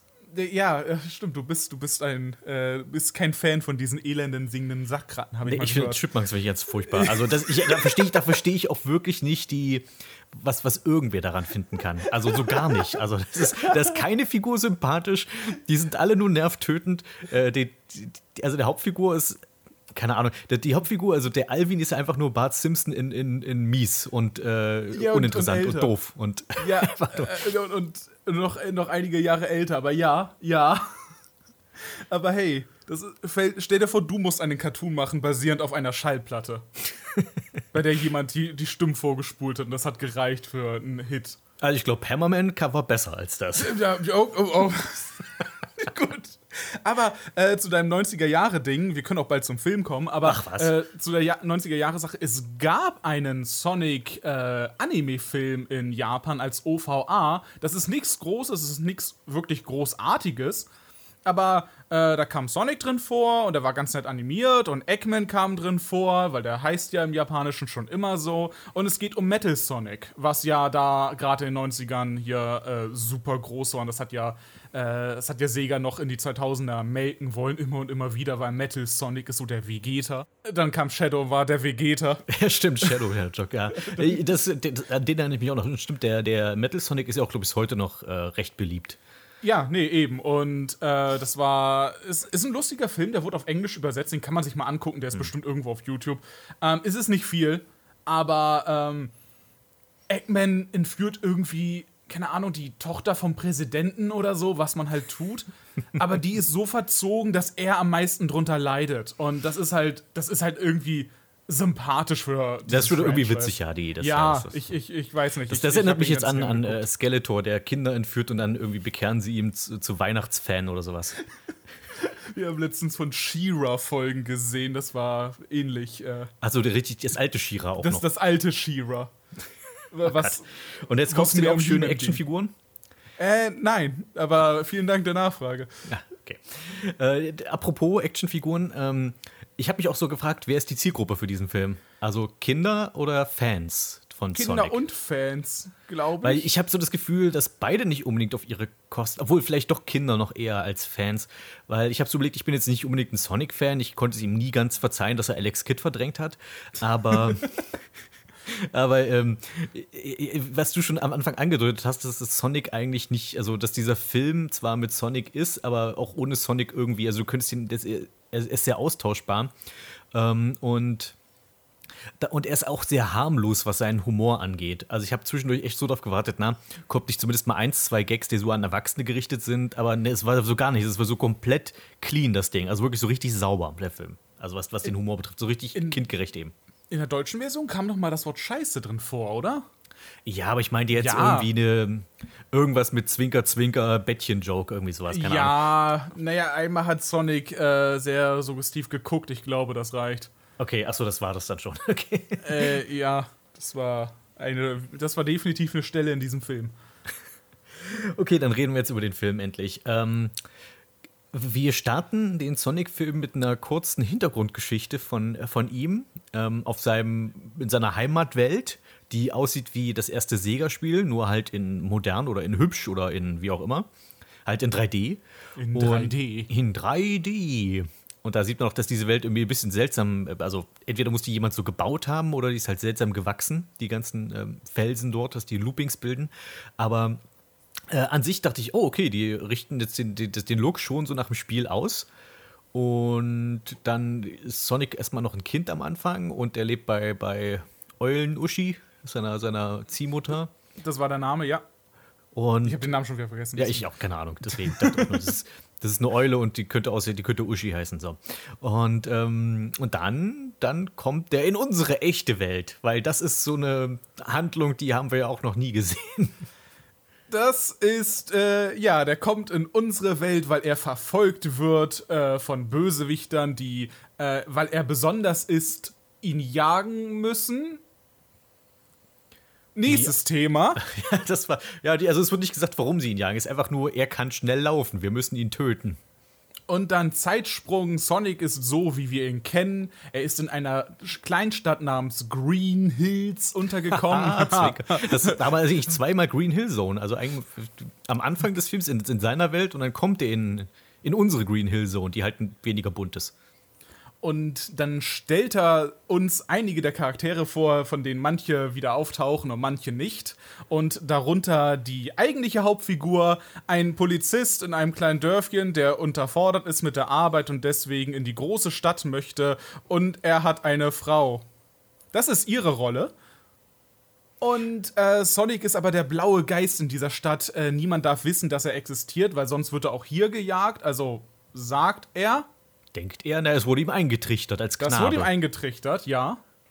Und deswegen lebt er allein in der Höhle, aber gelegentlich äh, äh, treibt er doch Schabernack in der Stadt und in der Gegend und auf der Autobahn, was man halt so macht als blauer Igel, wenn einem sehr langweilig ist.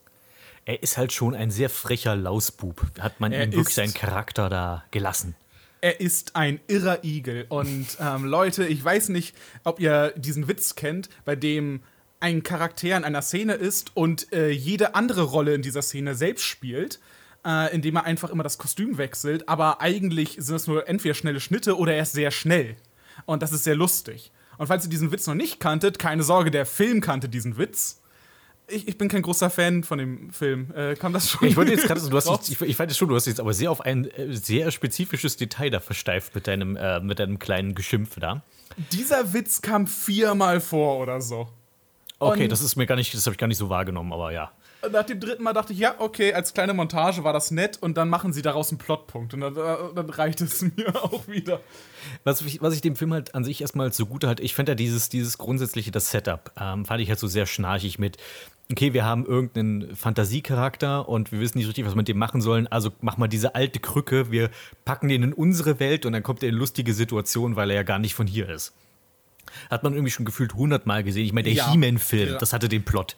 Und Gerade in diesen Kinderfilmen hast du das immer wieder. Das Aber genau was ich ihm halt, wie Problem. gesagt, zugute halten will, ist, dass er nicht äh, diese Klischees bedient, die du dann erwartest. Und zwar, weil Sonic, weil wir diesen Zeitsprung machen und Sonic quasi in unserer Welt aufgewachsen ist. Das heißt, er ist kein Fremder mehr. Du hast halt nicht diese Jokes mit, oh, was ist denn das? Und dann kommt da Wasser raus. Oh nein, er weiß nicht, was ein Wasserhahn ist. Hahaha. Ha, ha. So, ähm, das hast du halt Ja. nicht da drin, sondern er ist quasi schon eingelebt. Und das heißt, das, das macht zumindest diesen etwas, dieses ausgelutschte Setup schon etwas frischer dadurch. Worüber, also ich habe wirklich so am Anfang so gedacht, oh nein, der landet in unserer Welt, oh Gott, jetzt kommen all die Jokes, die ich schon hundertmal gesehen habe. Aber äh, zumindest diese Klischees, die werden zumindest nicht, nicht so bedient, was du sonst aus diesen, diesen Filmen kennst. Ob der restliche Humor gelungen ist, ähm, mal so, mal so. Ich fand schon, dass er so ein paar Stellen hatte zum Schmunzeln. Aber Ah, ich hatte zwei, wo ich dachte, ja, das war ganz lustig. Ach, ich mochte eigentlich so die Interaktion zwischen ihm und diesem Polizisten-Dude. Ich fand, die hatten, das, das ging eigentlich, also die hatten so ein paar nette Dialoge. Nee, mm, ich mochte es mit, mit, dem, mit der Familie im Auto, die gestritten hat. Ach so, das. Hm. Äh, Das, und, und ich mochte die Szene vorm Aufzug. Ich glaube, das waren so die einzigen, wo ich dachte, ja, ich wünschte, die wären noch lustiger, aber die sind okay. Äh, an, ansonsten, ähm, dass der, ich, ich dachte erst so, okay, das ist auch so ein ausgelutschter Witz, dass der Polizist halt der Donutmann ist, weil Polizisten essen immer zu Donuts. Und dann Ja. habe ich überlegt, okay, das passt hier sogar, weil dass er sich quasi zu dem ausgerechnet hingezogen fühlt, weil Donuts sind ja Ringe. Uh, da habe ich gar nicht drüber nachgedacht. Ha, Und da siehst du, da haben sie nämlich dann darüber gebondet. das ist doch ein sehr cleverer Film. Ich habe ihn unterschätzt. Ich habe gebe es nur interpretiert, keine Ahnung, ob das so gedacht war. Ich habe nur so gedacht, okay, äh, wa warum werden Donuts so, sind die so repräsentativ für diesen Charakter? Und da dachte ich, ah, weil die rund sind. Ähm, ja, ansonsten ähm, fand ich eigentlich so diese Interaktion zwischen den beiden ganz nett. Ich, ich, auch da ganz nett, dass wir viele der Klischees vermeiden, die man sonst so aus Kinderfilmen kennt, eben, dass es nicht, dass zum Beispiel kein Lügner entlarvt wird. Also ich hatte so drauf, nur darauf gewartet, dass irgendwie die Freundin irgendwie äh, dann stunk macht mit dem Polizisten, weil er musste sie irgendwie anlügen, um Sonic zu verbergen oder irgendwie sowas. Und das, das kam mir alles nicht drin vor. Da bin ich wirklich sehr dankbar für. Und auch irgendwie aufgesetztes Drama hast du hier nicht so richtig drin. Es ist einfach nur eine sehr simple Handlung, die ohne viele Schnörkel und ohne viel Schnörkel und ohne viel Drama erzählt wird. Es gab nur diese eine Stelle, die ich sehr aufgesetzt und gestelzt fand. Das war äh, in dem Auto, als Sonic Mhm. anfängt, den Donutmann zu beschimpfen, wie, wie, er's- wie es sein kann, dass er umziehen will. Weil ich dachte, Ja. was, was, was, also entschuldige mal, der, der zieht einfach um und nimmt einen neuen Job an. Das ist jetzt nicht so, als hätte er hinter deinem Rücken irgendwie deinen Bruder erschossen oder sowas. Und der Sonic tut so, als wäre jetzt der größte Verräter. Und dachte ich, das passt nicht so ganz. Das hätte zu Sonic gepasst, wenn er jetzt wirklich nicht eingelebt wäre, wenn er wirklich fremd wäre. Aber er, er kennt ja unsere Menschenwelt schon. Also von daher, das, das fand ich so ein bisschen so setzen, so, ah, okay, jetzt müssen wir unbedingt Drama zwischen den Hauptfiguren haben. Aber das wird ja zum Glück relativ schnell hinter sich gebracht. Abgesehen davon, dass der Polizist nicht von Sonic weg möchte, weil Sonic will ja auch in eine andere Welt. Das ist da noch der, der Punkt der Handlung. Deswegen vor ihm flieht er ja auch nicht. Aber dann haben sie genau danach, weil ich dachte so, ja, von mir aus, dann habt ihr diesen Dialog. Aber genau danach haben sie eine Action-Szene. Und wo dann Sonic irgendwie sagt, ansonsten hau einfach ab, darin bist du ja sowieso am besten in der Action-Szene. Und das war, ja, als du gerade erwähnt hast, die haben kein aufgesetztes Drama, dachte ich, also, ähm, ja. Ja, das, das wirklich, das ist so die eine Stelle, die halt wirklich aufgesetztes Drama. Also auch alle- allein diese, diese, diese Anschuldigung da von Sonic, darin bist du ja gut. Entschuldige mal, der gibt gerade sein komplettes Leben für dich auf. Ja. Der wird jetzt, der wird jetzt über, übers Fernsehen als Terrorist gesucht, weil er dir hilft. Ja. Und äh, wird Und alles, was du Dr. beigetragen Robotnik hast, alles, alles, was du beigetragen hast, ist, du hast ihn irgendwie sein halbes Leben lang gestalkt. Äh, ja, und, äh, und, und die waren zusammen in irgendeiner Kneipe und äh, dann hieß es, äh, ich darf nicht auffallen, deswegen kriege ich ein Kostüm an, was mich nicht versteckt wirklich. Aber dann haben wir eine Montage, die wir schon immer mal in jedem Kinderfilm zeigen wollten. und es auch getan haben. Und in der ist Sonic dann nicht mehr im Kostüm und trotzdem stürzt kein. Und äh, hat man das durch. Mh, äh, Na, das dachte ich so, okay, das ist so, so typischer Augenzwinker-Kinderfilmzeug. Also allein, also das ist halt so auf, so auf dem Niveau von, wenn sich die Ninja Turtles verkleiden. Also wenn sie sich einfach einen Hut aufsetzen und einen Trenchcoat und dann kennt keiner mehr, dass es große mutierte Schildkröten sind. ja, ja, nee, das ist okay, aber dass er dann gar nicht mehr verkleidet ist in dieser kurzen Montage, weil die es scheinbar vergessen hatten oder so. Da ist mir nur aufgefallen bei dieser Bar-Szene, wenn dann die Action-Szene losgeht, dachte ich, oh wow, das ist eins zu eins aus X-Men geklaut. Also das, wo die, wo die Zeit sozusagen stillsteht und wir sehen sozusagen, wie, wie die Welt für Sonic aussieht, wenn er sich schnell bewegt. Und da gab es einen X-Men-Film, wo es den Charakter Quicksilver gibt, der sich genau, der, der eben auch die Superkraft hat, dass er, dass er so unfassbar schnell ist.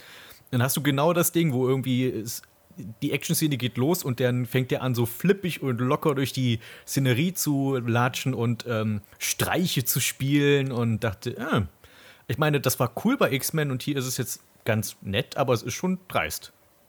Ah, ich weiß nicht. äh, Also, also das haben so viele Filme bestimmt schon gehabt. Äh, Ich muss gerade an Ab durch die Hecke denken. Das hatte dieselbe Szene auch, aber vielleicht war das ja auch schon die dreiste Sache. Ich weiß es nicht. Ich habe jetzt die Daten nicht im Kopf. Aber bei den vielen Superheldenfilmen will ich gar nicht bezweifeln, dass irgendeiner von denen das auch schon gemacht hat. Aber ich gucke die halt nicht und du auch nicht mehr und Ja. keine Ahnung.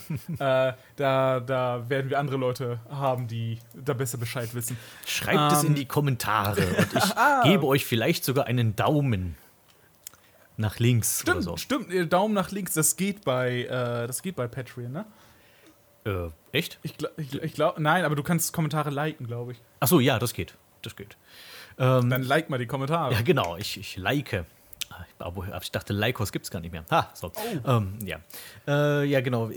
Genau, und aber jetzt ist mal, dann, dann kommt natürlich noch das, das eigentliche Problem, was Sonic ja hat, ist ja, dass ihn die Regierung sucht.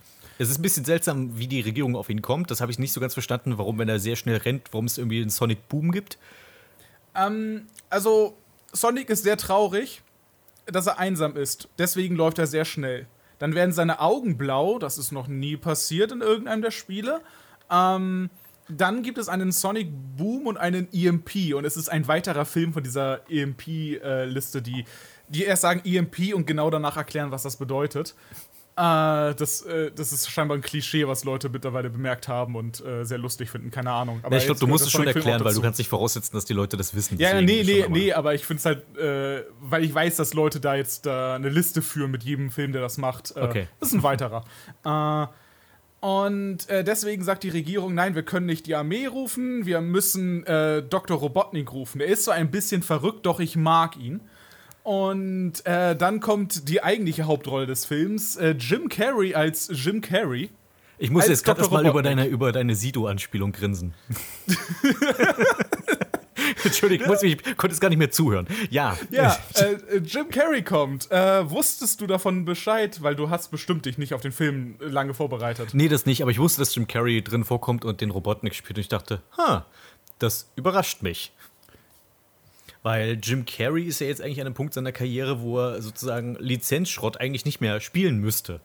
Also, Ich weiß nicht. Ne, weil er ist ja jetzt eigentlich, also er hat ja schon, sag ich mal, dieses sehr, also diese Rollen, weswegen er eigentlich so populär wurde, diese, diese Klamauk-Rollen, hat er eigentlich schon eine Weile hinter sich gelassen, hat er sogar viele ernstere Filme gespielt, es ist sozusagen, wie man sagt, ins dramatische Fach gewechselt.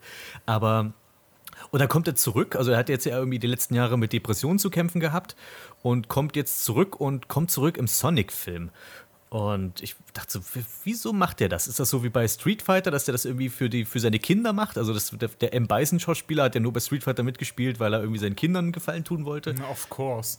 Und ähm, aber ich habe dann, ich habe, weil das hat mich tatsächlich dann gewundert und ich habe dann auch ein Interview gelesen und irgendwie, ich weiß nicht, das war einfach nur so, ja, warum nicht, war eher so die Antwort, äh, dass er da mitgespielt hat. Das war ja.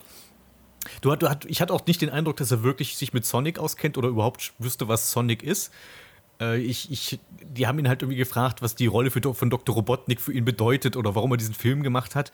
Und dann sagte er, also das war halt dann irgendwie so ein Alleweltsgewäsch, was er dann erzählt hat, so von wegen, ja, ähm, ich spiele da einen Wissenschaftler, der, der nur die Maschinen hochhält und die Menschen irgendwie nicht respektiert. Und das repräsentiert ja, was wir auch heutzutage im Alltag sehen, dass Millionäre uns mit Maschinen kontrollieren wollen, irgendwie sowas.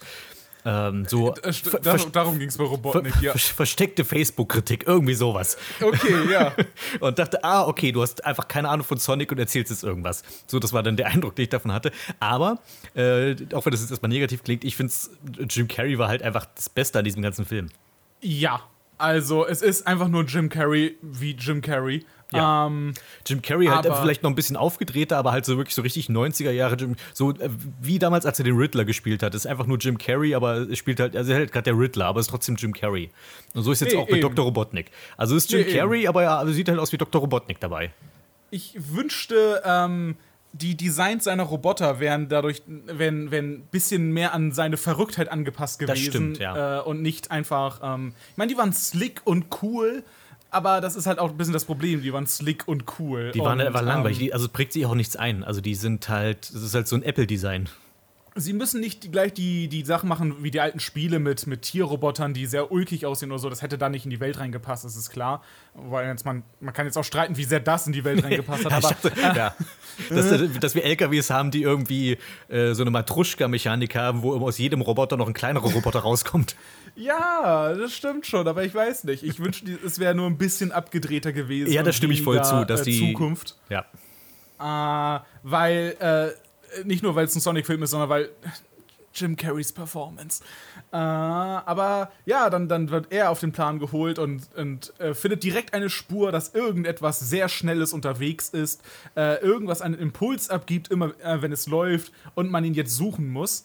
Und er ähm, rein zufällig im Haus von diesem, äh, von dem Polizisten, in dem sich Sonic kurz versteckt hat, die, Son die Stelle kennt man aus dem Trailer, ähm, wird Sonic gefunden, aber durch ein kleines Malheur verliert er äh, seine super geheime Zaubertasche mit Zauberringen, die ihn in andere Dimensionen schicken können, in San Francisco. Und Ja, Und, weil das, das äh, ich doch gar nicht erwähnt. Die haben ja versucht, die Ringe einzubauen. Stimmt. ja, die Ringe sind ein geheime, äh, sind geheime Portale, womit du von Welt zu Welt zu Welt springen kannst oder halt nach San Francisco. Das, war, das fand ich sogar fast wieder kreativ, dass sie halt tatsächlich die Ringe eingebaut haben. Und ich meine, wie, was machst du? Also, wie, wie baust du Ringe? Die, also, dass Sonic Ringe sammelt ein.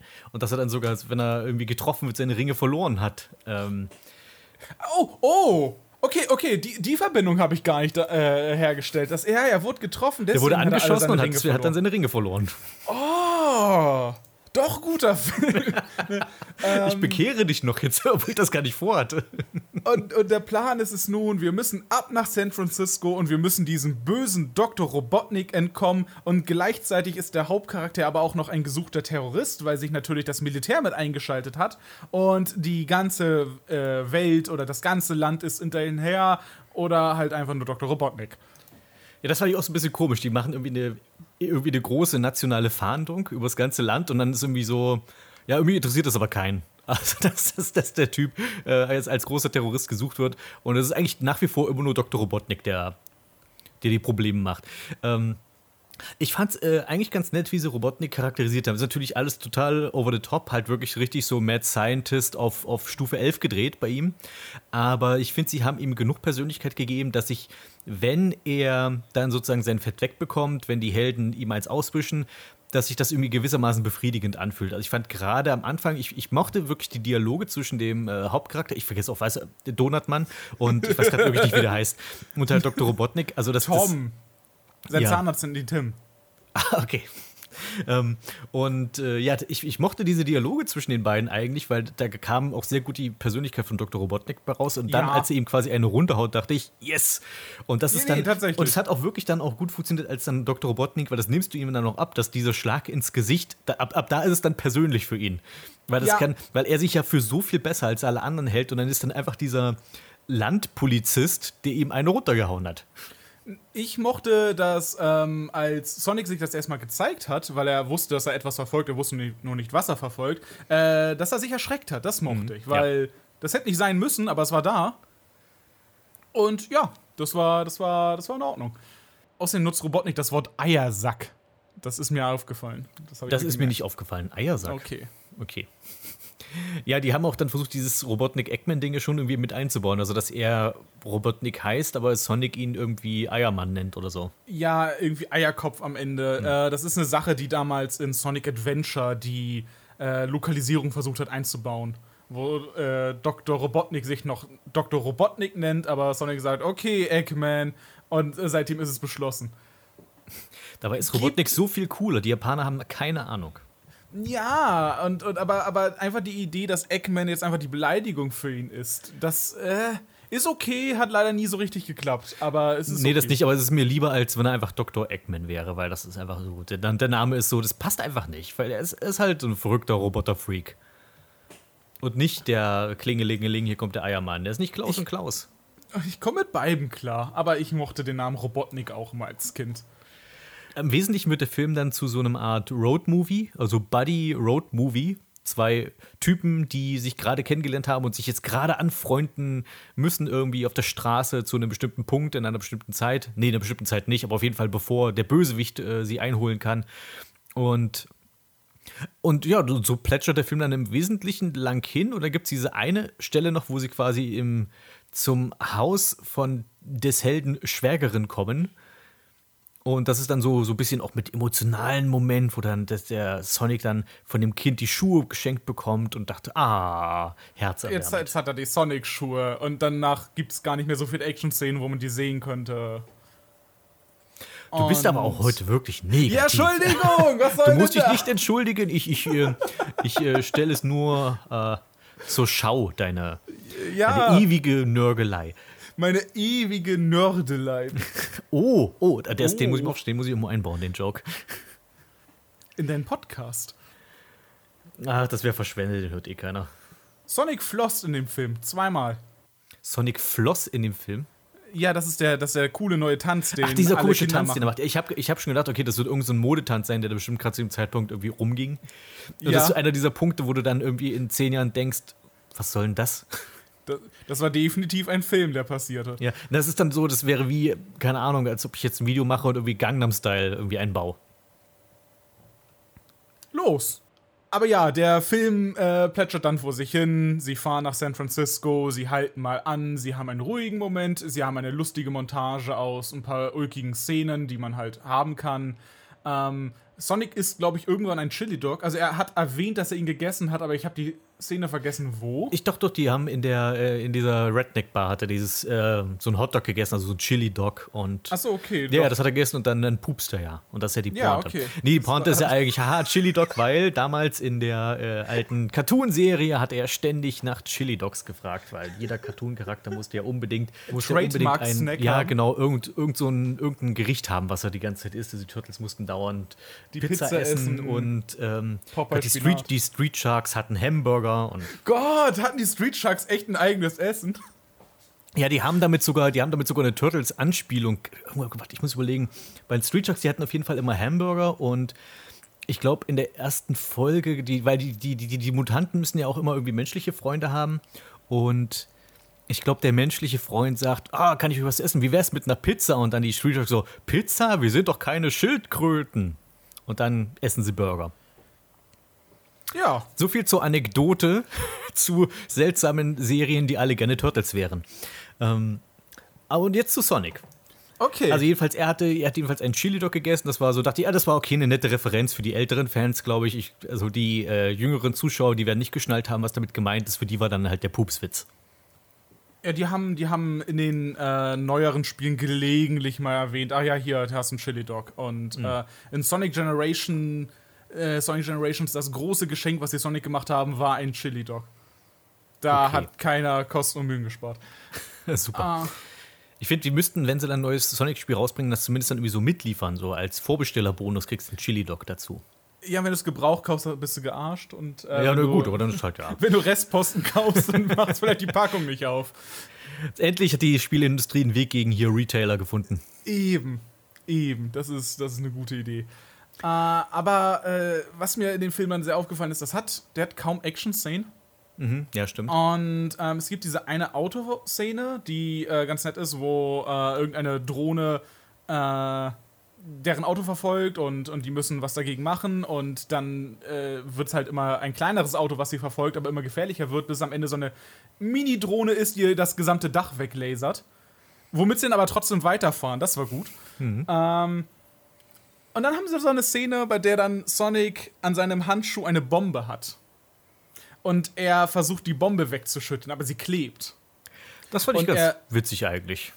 Ähm, hattest du dich nicht gefragt, warum er den Handschuh nicht einfach auszieht?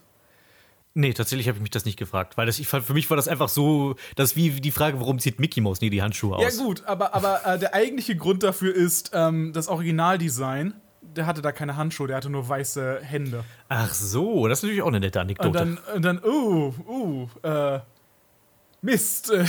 man, hat, man hat die Szene nicht komplett also mir ist, mir ist das gar nicht irgendwie als, als irgendwie, also irgendwie Fehler oder so aufgefallen, sondern ich habe mich einfach schon damit abgefunden, okay, das ist halt Sonics Design, der sieht halt so aus. Also die Handschuhe sind Teil seines Leibes. Ich bin halt ein alter Griesgram, ich weiß. Ja. Grieskram der Grobe.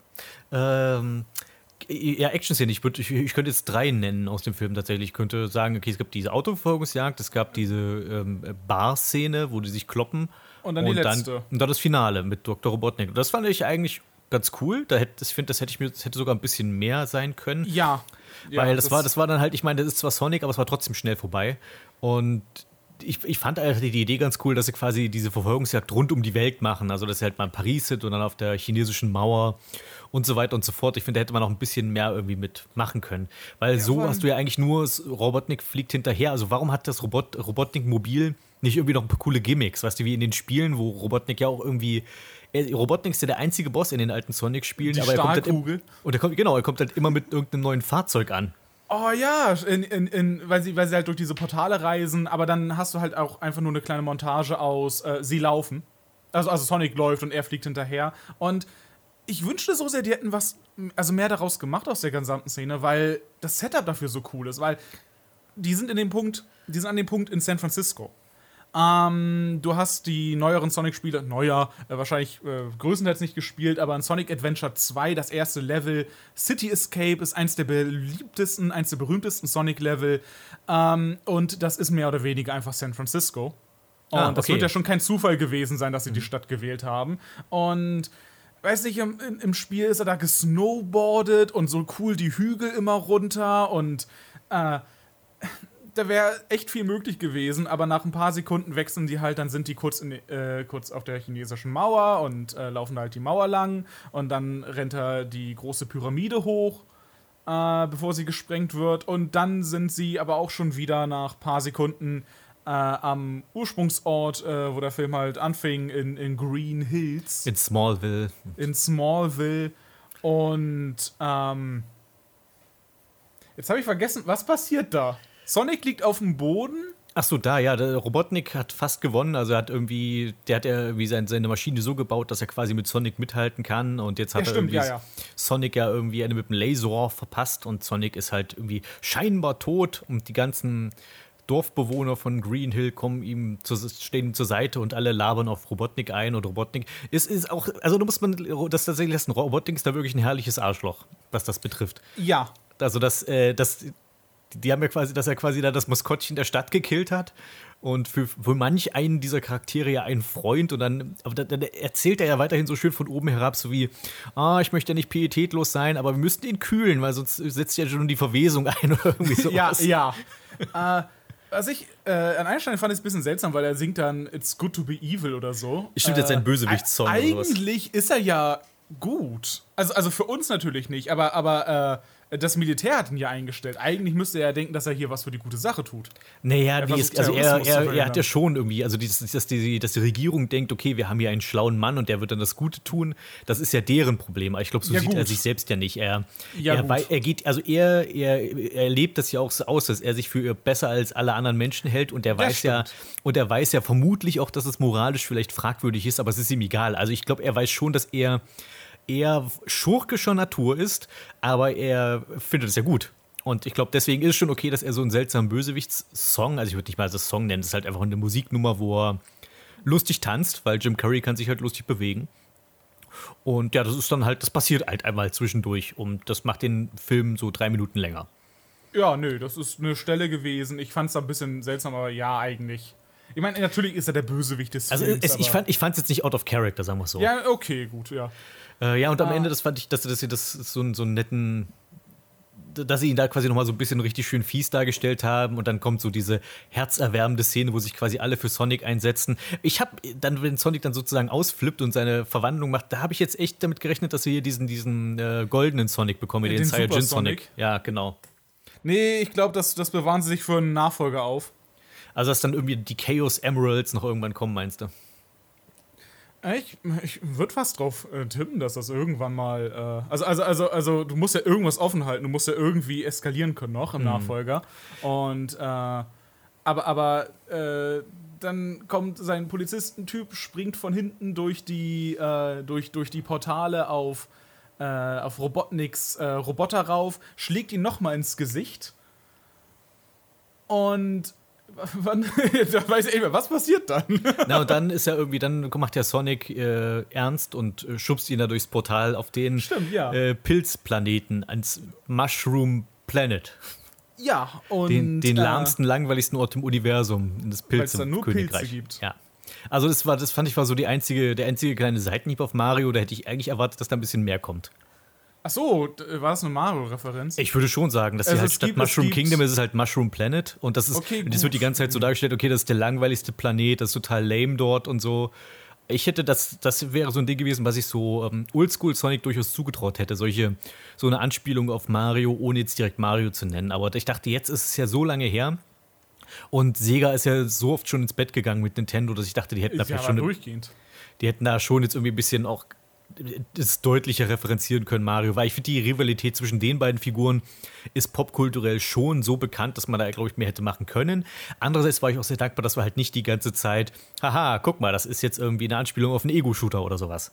Was ja auch durchaus hätte passieren können, dass wir die ganze Zeit einfach nur Videospielreferenzen reinhauen. Nö, der ist schon voll mit Filmreferenzen gewesen, der. Äh, Das war echt ein bisschen seltsam zum Teil. Also auch so, auch die Wahl der Filme, also dass, dass die halt irgendwie die nackte Kanone irgendwie einmal gucken. Und äh, Fast okay, and Furious, glaube ich, auch. Nee, Speed fand ich okay, weil das passte Speed, zu Sonic, ja. aber Nee, nee, das, das passte zu Sonic. Äh, ich glaube aber Fast and Furious auch, weil das ist von den Producern von Fast and Furious, der Film. Äh, also, also die Producer davon sind auch der Produ die Producer davon mal gewesen. ja, oder plötzlich, plötzlich gucken sie irgendwas mit Leslie Nielsen. Ich dachte, wie sind die jetzt dahin gekommen? Die war doch eben noch bei Speed. Wrum, wrum. Ähm, ja, und das ist dann im Wesentlichen das große Finale. Ich hatte mich, ich hatte tatsächlich zwischendurch gedacht, ähm, als äh, Robotnik dann die große Superpower von Sonic bekommt, mit dieser komischen, ähm, mit dem Igelstachel da, äh, mit dem magischen, dass er das dass er das benutzt, um Metal Sonic zu bauen, aber das werden sich dann wahrscheinlich auch für einen späteren Teil aufheben, weil ich dachte, okay, weil er sagt ja irgendwie, endlich kann ich meine große Kreation, meine große Schöpfung vollenden mit diesem Ding. Und dachte ich, oh, uh, jetzt, bauen, jetzt kommt, jetzt baut der Metal Sonic oder sowas, aber nein, es war einfach nur ein kleines Raumschiff, hat er sich gebaut. Nö, Also- das ist ja irgendwie Raumschiff, aber diesmal schneller. Und äh, ich meine, ich mochte das, dass sie halt diese, diese, äh, äh, diese X-Men-Szene nochmal wiederholt haben mit der Slow-Mo. Das war auch die, die sie im Trailer damals schon gezeigt haben, aber ähm, halt mit dem Twist, dass äh, äh, Robotnik jetzt genauso schnell ist und deswegen dort in derselben Dimension quasi existiert. Äh, ich wünsche halt nur, diese gesamte Action-Szene wäre einfach deutlich mehr gewesen. Da hättest du auch deutlich mehr Dialog noch äh, du hättest noch mehr Dialog da reinwerfen können, einfach weil Sonic und Robotnik interagieren nicht sonderlich viel. Das läuft alles mit diesem Polizisten, mit dem Donutmann. Ja, das ist äh, wirklich eigentlich eher so Robotnik gegen den, gegen den Polizisten und Sonic ist mehr so das Ding, worum die sich streiten. Ja, und äh, ja, Sonic macht in dem Film gar nicht so viel. Ähm, am Ende des Tages ist äh, Friede, Freude, Eierkuchen. Das Dorf liebt ihn. Äh, alle Leute dort äh, mögen ihn. Selbst der verrückte Mann, der den Sonic gemalt hatte, das war eine Referenz am Anfang, äh, und weil er sagt, "Äh, ich habe den blauen Teufel gesehen, aber niemand glaubt mir hier. Selbst der mag ihn jetzt und er hatte eine Kettensäge. Ähm, das Militär entschuldigt sich bei der Familie, die dann doch nicht nach San Francisco gezogen sind, sondern dort geblieben sind, äh, mit einem 50-Dollar-Gutschein von Olive Garden, was einfach ein Product Placement war und nicht gerade die beste Pointe für das Ende des Films. Sonic lebt auf dem Dachboden und dann in der After-Credit-Szene sehen wir, dass Tails ins Bild kommt. Tails ist äh, in unserer Dimension und hat eine so furchtbar runtergepitchte Stimme gehabt, was mir direkt aufgefallen ist. Und ich hoffe, die überarbeiten sie, falls sie einen Nachfolger rausbringen. Runtergepitcht, also die, die war dir zu tief für Tails, meinst du? Äh, äh, nee, die, das war einfach, das war halt eine gepitchte Stimme. Das Ja. war halt äh, ein normaler Sprecher, Sprecherin, weiß ich nicht, und dann. Äh, Aber die, also du meinst, die Bearbeitung der Stimme war einfach ja, allgemein. ja, okay. ja. Ja, und dann Friede, Freude, Eierkuchen. Sonic wird endlich ein richtiger Junge und ähm, hat jetzt Eltern gefunden. Und ja. Äh, ja, genau. Und dann gibt es ja im Wesentlichen zwei Szenen nach Ende des Films. Es gab einmal die mit Tails, wo ich dachte, ah, okay, ja, zweiter Teil, bla. Die mit Robotnik fand ich gar nicht schlecht. so, wo, er ja. dann, wo er dann wirklich sein richtiges Dr. Robotnik-Design Ja. bekommt, weil vorher war er einfach nur Jim Carrey mit dem Schnurrbart und der, der Robotnik-Jacke. Und jetzt hat er quasi dann die Glatze, den Mega-Mustache und ähm, äh, ist auf dem Pilzeplaneten und wird, wird einfach wahnsinnig. Und ich mag das Design, das funktioniert. Ja. Ich meine, vielleicht funktioniert es nicht mehr, wenn er genau vor einem, vor einem richtigen Menschen steht, dann. Aber das könnte sehr albern aussehen, wie das schlechteste Cosplay. Aber das ging. Und das funktionierte. Und äh, leider haben sie es auch im allerersten Trailer schon gezeigt, dass er am Ende so aussehen wird. Also, Ach, schade. Tra Trailer. Trailer, ne? Das ist, echt schade, weil ich dachte, wow, das, das sieht wirklich gut aus. Das hätte ich nicht erwartet, dass Jim Carrey wirklich diesen richtigen, Do also dass er wirklich, ich gedacht, okay, der, Dok- der richtige Dr. Robotnik-Look sieht halt zu albern aus, wenn der Film in der echten Welt spielen soll, das du ja auch gerade schon erwähnt. Ähm, und dann sieht man ihn aber zum Schluss wirklich in diesem Design und dachte, das, das, ey, das, das geht. Und da habe ich schon fast schade gefunden, dass sie das nicht irgendwie früher eingebaut haben, dass er nicht dass er nicht äh, meinetwegen in der Mitte des Films schon mal irgendwie mal auf den Pilz, Pilzplaneten verbannt wird und dann zurückkommt als, äh, als mit seinem, mit seinem ähm, Design und dann und dann haben wir quasi ihn einmal gesehen vorher als Mensch, wo er in diese Welt passte und jetzt ist er dann wirklich so komplett durchgedreht und voll im Robotnik-Modus. Aber dann wird man das vielleicht für eine Zu äh, Zu Fortsetzung haben, falls es denn niemals eine geben wird, keine Ahnung. Das sieht eigentlich ja relativ gut aus, weil er halt sehr erfolgreich war, der Film. Aber ob das immer heißt, ob man dann wirklich, also gerade bei Lizenzthemen, ob man dann wirklich einen Nachfolger machen möchte oder nicht, ist halt auch mal eine andere Sache. Eben, da bin ich ja, also das, das würde ich erst abwarten wollen, ob da wirklich Ja. mal noch eine Fortsetzung kommt. Gerade wenn es so eine Western gegen Japan-Sache ist, wo die, äh, wo die ja sich sowieso selten einig sind, äh, mit, gerade mit Lizenzsachen und wie man mit einigen Marken umgeht. Ähm, aber ja, das ist ein Film, bei dem sehr viele Leute gesagt haben, dass er ziemlich gut ist und ich, ich, ich sehe es leider nicht. Äh, äh, wenn man sagt, das ist, das ist äh, nett als Kinderfilm, okay, man sagt, ja, für eine Videospielverfilmung ist das nicht schlecht, ja, aber äh, so dieser beste Videospielfilm, den man unbedingt gesehen haben muss, war es jetzt auch nicht, weil vielleicht ist das auch eine Ich-Sache, aber ich mag dieses Setup einfach nicht mit ähm, CG-Charakter, aber in unserer Welt. Und dann trifft er auf einen Menschen und der Mensch erschreckt sich erst und dann mag er den nicht, aber dann mag er den doch.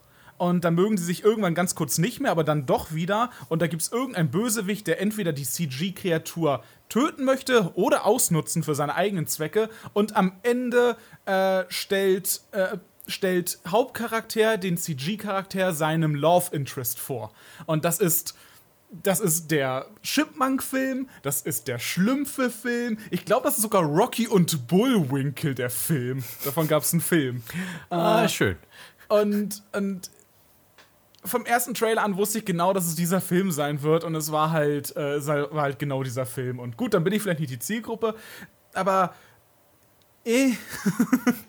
von dem, von dem Sonic-Film, ich hätte ja persönlich lieber einfach einen CG-Film gesehen, der komplett CG ist, aber äh, real zieht halt mehr Leute in die Sitze scheinbar. Und äh, auch bei solchen Lizenzen. Und Also es, es stimmt, dass ich den auch, also dass mir auch, glaube ich, ein reiner computeranimierter Film lieber gewesen wäre, der einfach mehr in der Sonic-Welt spielt und einfach wirklich sich mehr an das Videospiel hält. Weil, äh, wenn jetzt gesagt wird, es ist die, die erfolgreichste Videospielverfilmung aller Zeiten, ist es halt so ein bisschen seltsam, weil es das Videospiel ja auch nicht so richtig verfilmt. Also es nimmt sich einfach eine Figur aus einem Videospiel und erzählt aber dann, sein, macht dann mit einfach in unserer Welt sein eigenes Ding. Ähm, das, ist, es, das funktioniert an sich okay. Also ich fand jetzt den Film an sich nicht schlecht. Ich fand ihn unterhaltsam. Ich werde ihn, glaube ich, nicht noch mal ein zweites Mal sehen oder so. Ist jetzt keiner, den ich mir auf DVD und Blu-ray hole in der Steelbox. Aber 4K Blu-ray. Und äh, nee, das das vielleicht nicht, aber ich fand den jetzt auch nicht verkehrt. Äh, Vielleicht, vielleicht bin ich auch einfach mit sehr niedrigen Erwartungen reingegangen, weil ich A, ohnehin jetzt nicht der größte Sonic-Fan bin und ähm, auch, äh, wie du schon sagtest, halt hier, äh, Comicfigur landet in der echten Welt, ist halt auch so ein bisschen dieses Konzept, ist halt irgendwie so, ach, aber das, was es dann damit macht, fand ich gut genug, um eine okay oder angenehme Zeit damit zu haben. Nee, ich dafür fand der war's in Ordnung. Der Film sah auch optisch okay aus. Ich finde, CG kann ja auch wirklich gruselig und furchtbar aussehen, mit, mit echten Figuren gemixt und hier fand ich es auch okay. Das hat ganz gut.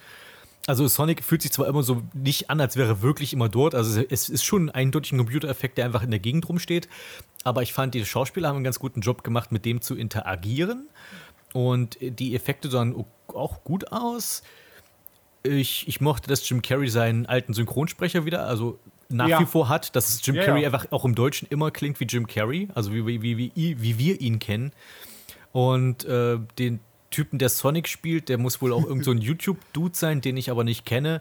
Aber da, da kann ich, da bin ich halt immer ganz froh, dass ich diese ganzen YouTube-Dudes nicht kenne, weil ich kann damit rel relativ, sag ich mal, unvoreingenommen rangehen.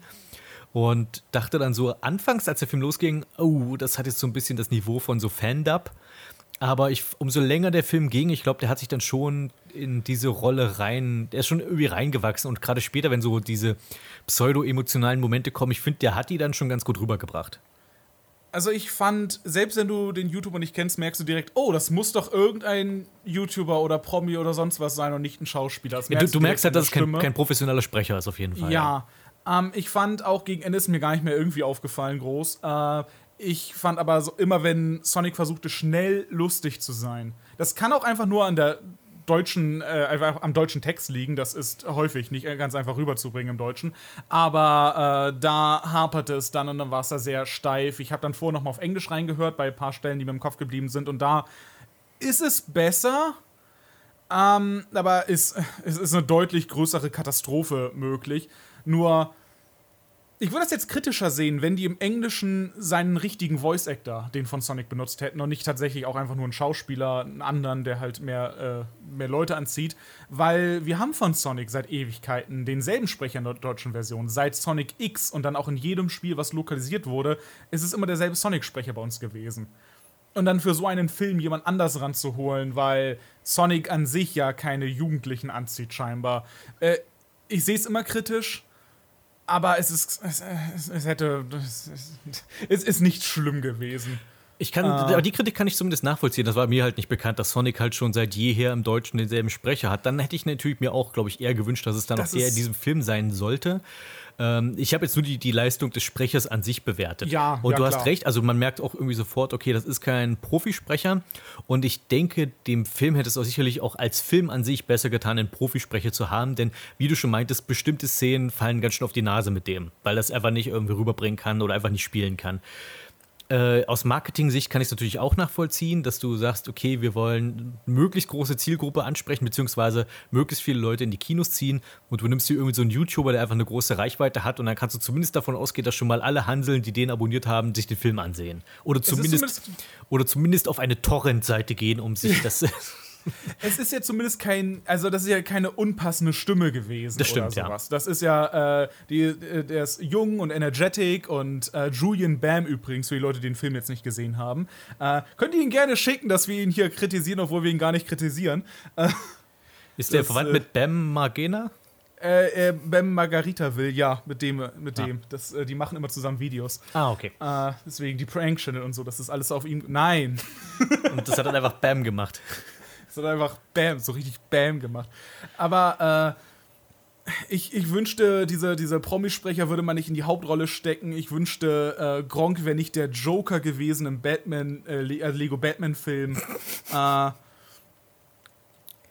aber, äh, an sich ist das nicht schlimm, weil das, äh, das wurde schon immer gemacht. Wir hatten, wir hatten in irgendeinem Disney-Film, der hieß Die Kühe sind los. Da hatten wir hier die Klitschko-Brüder.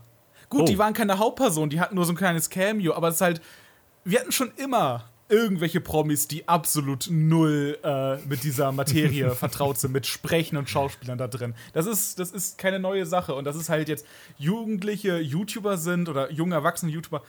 Ja, ist ein Jugendfilm, mein Gott. Äh, Finde ich auch nicht ideal. Ich glaube, ich würde es ausschlagen, wenn ich gefragt werde, willst du der neue Sonic sein? Und ich, Ach komm, ja, als, als ob du nee. das nicht machen würdest. Und, ah, Ja, ich, ich wäre der neue Sonic, dann würde ich sagen, Lichtgeschwindigkeit. und, da- und dann würden alle sagen, wow, wie. Hast dich auf die Rolle nicht. vorbereitet, hast nochmal alle alte Sonic-Serien durchgeguckt. Ich habe ganz viel Sonic äh, Underground geguckt, kann jedes Lied auswendig und jetzt geht's los. Ach Gott, stimmt, die Lieder. Äh, aber hey, wir haben schon schlimmere Cameos in Sonic-Filmen gehabt. Wir hatten mal den Nostalgia-Critic in so einem, Son in so einem Sonic-Fan-Film gehabt. Ach, es gab. Ah, okay. Ich, ich dachte, Moment, der Nostalgia Critic war in diesem OVA drin im Japanischen. Das wäre aber ulkig gewesen, zumindest. Nee, äh, leider nicht, aber es gab mal so einen Sonic-Fan-Film, der super ambitioniert war, aber nicht gut. Ähm, und da gab es den Nostalgia Critic als, äh, als äh, Soldaten und es gab Brentalfloss als jemand, der irgendwie äh, verdutzt guckt, weil, weil das Eggman-Schiff kommt äh, aus äh, Sonic Adventure 1 und es gab den AVGN als Nachrichtensprecher mit derselben Brille und das war halt, ui, nein. Ah, okay, also richtiger Internetfilm eben. Also. Okay, aber kommen wir jetzt mal zum Fazit. Es ist für mich ein sehr durchschnittlicher Kinderfilm. Mir würde es genauso gehen, hätte ich den einfach nicht geguckt. Es war nicht schrecklich, aber ähm, ich habe schon mehrmals auf die Uhr geguckt beim Schauen. Oh, okay. Äh, es gab ein paar nette Referenzen hier und da. Das mit diesen Dimensionen ist tatsächlich eine Sache, die aus der Sonic 1 Anleitung stammt. Oh. Also Sonic hatte tatsächlich immer eine Story mit Dimensionen. Deswegen gibt es auch diese Special Zones und und, und äh, was auch immer die in den Nachfolgern noch gemacht haben. Äh, das hängt alles irgendwie damit zusammen. Ähm, das weißt du nur natürlich nicht, wenn du einfach nur ein bisschen die Spiele vor dich hingespielt hast. Und das, Ja, so Wie, wie alle Kinder damals. Also. ja, eben. Äh, aber es basiert wenigstens auf einer Sache. Okay. Du hast es mit den Ringen schon erwähnt, dass er die verliert. Das kann tatsächlich eine Referenz sein. Sie hatten diese Sonic-Meme-Zeichnung, die seit Ewigkeiten durchs Internet fliegt, äh, im Film verwendet für den alten Verrückten. Ähm, und es, es ist so seltsam es auch ist, aber jetzt, wo wir drüber geredet haben und du ein paar Sachen genannt hast, was man machen könnte, eigentlich, dachte ich, also es könnte echt ein Film sein, der einfach nur ein Setup ist für einen viel besseren zweiten Film, bei dem wir die ganze Sonic Begins Story überspringen können. Äh, wir einfach ein etabliertes Szenario haben, was jetzt, ob man damit einverstanden ist oder nicht, ist es halt jetzt da. Äh, wir haben ein paar Charaktere, die man aber auch problemlos austauschen könnte, äh, indem man sagt, ja, die hatten keine Lust mehr. Ähm, nee, die, die, ähm, die sind jetzt woanders, ja, ja. Ähm, Der wurde versetzt die- einfach jetzt nach San Francisco. Ja. Der wollte gar nicht, aber jetzt musste er. Aber dann könnten sie immer noch einen Film machen mit Sonic und dem neuen Eggman, der jetzt von Anfang an versteift ist auf Sonic und das nicht erst etabliert und erforscht werden muss. Ja. Ähm, in, dieser, in dieser Pilzwelt hätte er sich äh, zwei eigene Roboter bauen können, die dann ihn im CG verfolgen, statt so ein Typ, der auch da war. Ach, stimmt. Weil- Agent Stone. Ja, das ist Weil die in wichtigste den- Figur.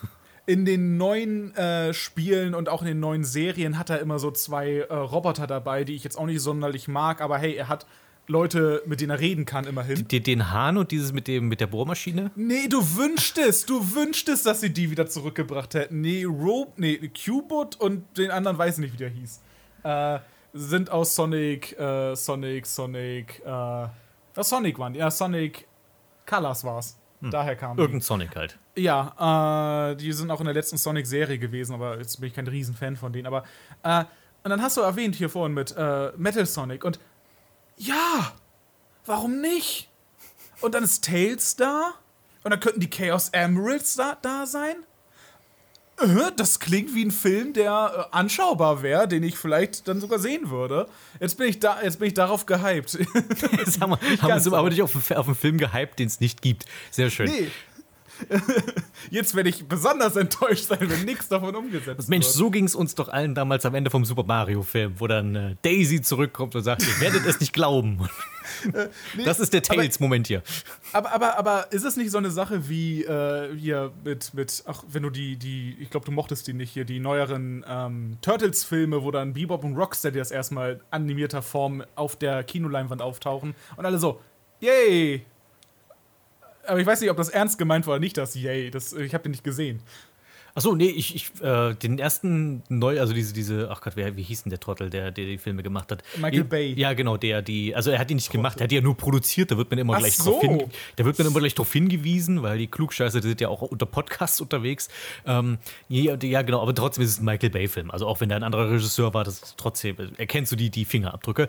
Ähm, nee, der erste war ganz, ganz furchtbar und wirklich un, unanschaubar für mich, der erste von denen. Aber der zweite, wo Bebop und Rocksteady auftauchen, der ist okay. Der ist halt wirklich wie eine lange TV-Episode, nur halt mit CG. Und deswegen war es eigentlich okay, aber halt auch nichts Besonderes, weil halt einfach eine TV-Episode eine lange.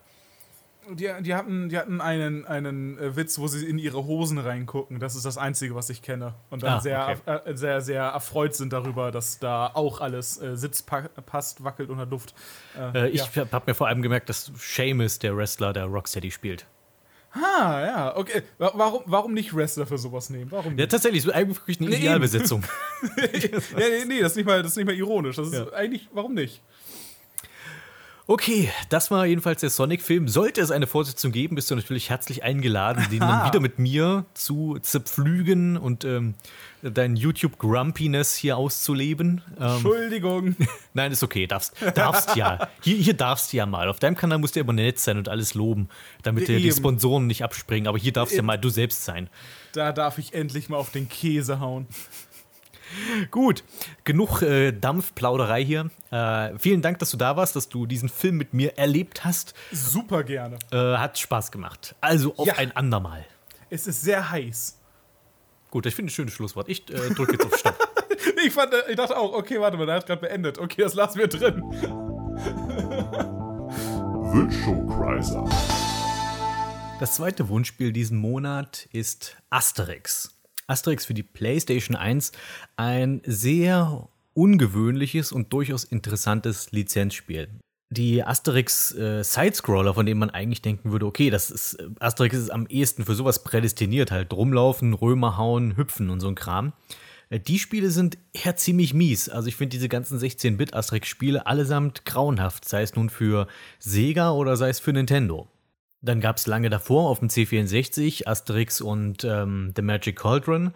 Also sprich dieses Spiel, was ich im C64 Retro-Check schon mal vorgestellt hatte, wo du mit Asterix irgendwie durch Gallien latscht und die sieben Teile von ähm, Miraculix Zaubertrankkessel suchen musst. Äh, ein Spiel, was ich sehr mag, für das ich sehr viel äh, Nostalgie empfinde, was aber auch irgendwie super schwierig ist und vor allem bei dem ich auch ständig die Orientierung verliere. Und dann kam in der PlayStation-Generation auf einmal dieses Spiel raus und äh, es ist nicht das, was ich am, äh, eigentlich erwartet habe, als ich es mir ausgeliehen habe, weil es ist, dieses Asterix-Spiel ist für mich auch so ein typisches Videothekenspiel. Ich habe das Gefühl, jede Videothek in den späten 90ern hatte dieses Asterix-Spiel im Angebot und irgendwie hat es jeder mal ausgeliehen und irgendwie war dann jeder total irritiert, was es eigentlich für ein Spiel ist. Denn es ist in erster Linie ein Strategiespiel mit ein wenig Action-Einschüben. Und beides funktioniert so, so lala. Also stellt euch vor, ihr, ihr spielt Risiko, nur ohne zu würfeln und ihr müsst sozusagen blind einfach vertrauen, dass irgendein Spielleiter, dem ihr seht nicht, wie, wonach er das entscheidet, wie die Schlachten gewonnen werden, aber irgendwie werden die Schlachten schon entschieden. Ich glaube, ich presche jetzt auch gerade ein bisschen zu weit nach vorne. Vielleicht sollte ich ein bisschen irgendwie erstmal weiter bei der, bei der Basis anfangen, bevor ich so sehr ins Detail gehe. Also in diesem Asterix-Spiel geht es erneut darum, Sachen für Miraculix zu suchen. Diesmal sind es nicht sieben Teile eines Kessels, was ich schon damals irgendwie den seltsamen Ansatz fand bei dem C64-Spiel. Äh, hier jetzt sind es einfach nur sieben Zutaten. Du kriegst, erfährst auch nicht, was, wofür die Zutaten sind. Du würdest annehmen, okay, du suchst irgendwie sieben Zutaten für den Zaubertrank. Aber das wird erstens nie gesagt und zweitens besteht das Spiel im Großen und Ganzen daraus, dass du deine Truppen mit Zaubertrank versorgst. Also kann es ja wohl kaum sein, also dass ich Zaubertrank einsetze, weil ich mehr Zaubertrank brauche. Das wäre irgendwie eine seltsame, ein seltsames Setup. Ich finde es trotzdem einfach irgendwie total ein bisschen unkreativ, dass du nie erfährst, wofür du es eigentlich machst und vor allem das, was du einsammelst, lasse ich auch nicht wirklich als Zutaten durchgehen. Also ja, hier und da findest du so Krempel, von dem du denken könntest, das wird ein Druide vielleicht für seinen Zaubertrank gebrauchen, aber du musst zum Beispiel an einer, Stelle, an einer Stelle ein Römerlager erobern und die Zutat, die du suchst, ist äh, ein römisches Banner. Ich würde gerne das Druiden-Rezeptbuch sehen, wo für welchen Trank du das römische Banner brauchst. Und solche Zutaten gibt es noch mehr in diesem Spiel, wo, einfach, wo du einfach merkst, okay, das mit diesen Zutaten sammeln, das war einfach nur ein Vorwand, um diesen Strategieteil zu haben. Aber wir wüssten eigentlich nicht, wir haben eigentlich keine so richtige Idee, was wir machen und was die Zutaten sein könnten. Und ja, hier gibt es ein Römerlager, was könnte man da einsammeln? Ja, ein Banner halt. Also, pff, das war's. Also rein vom Setup her finde ich es sehr unkreativ. Ich finde es ganz schön, dass das Spiel mit einer kleinen Cartoon-Sequenz startet, die tatsächlich auch aussieht wie, naja, etwas wie ein Asterix-Film in vielleicht etwa einer schlechteren Qualität, weil es läuft ja trotzdem auf einer PS1-CD. Aber ich fand es trotzdem ganz nett, dass du am Anfang einen kleinen Cartoon kriegst, zumindest. So als Einstieg.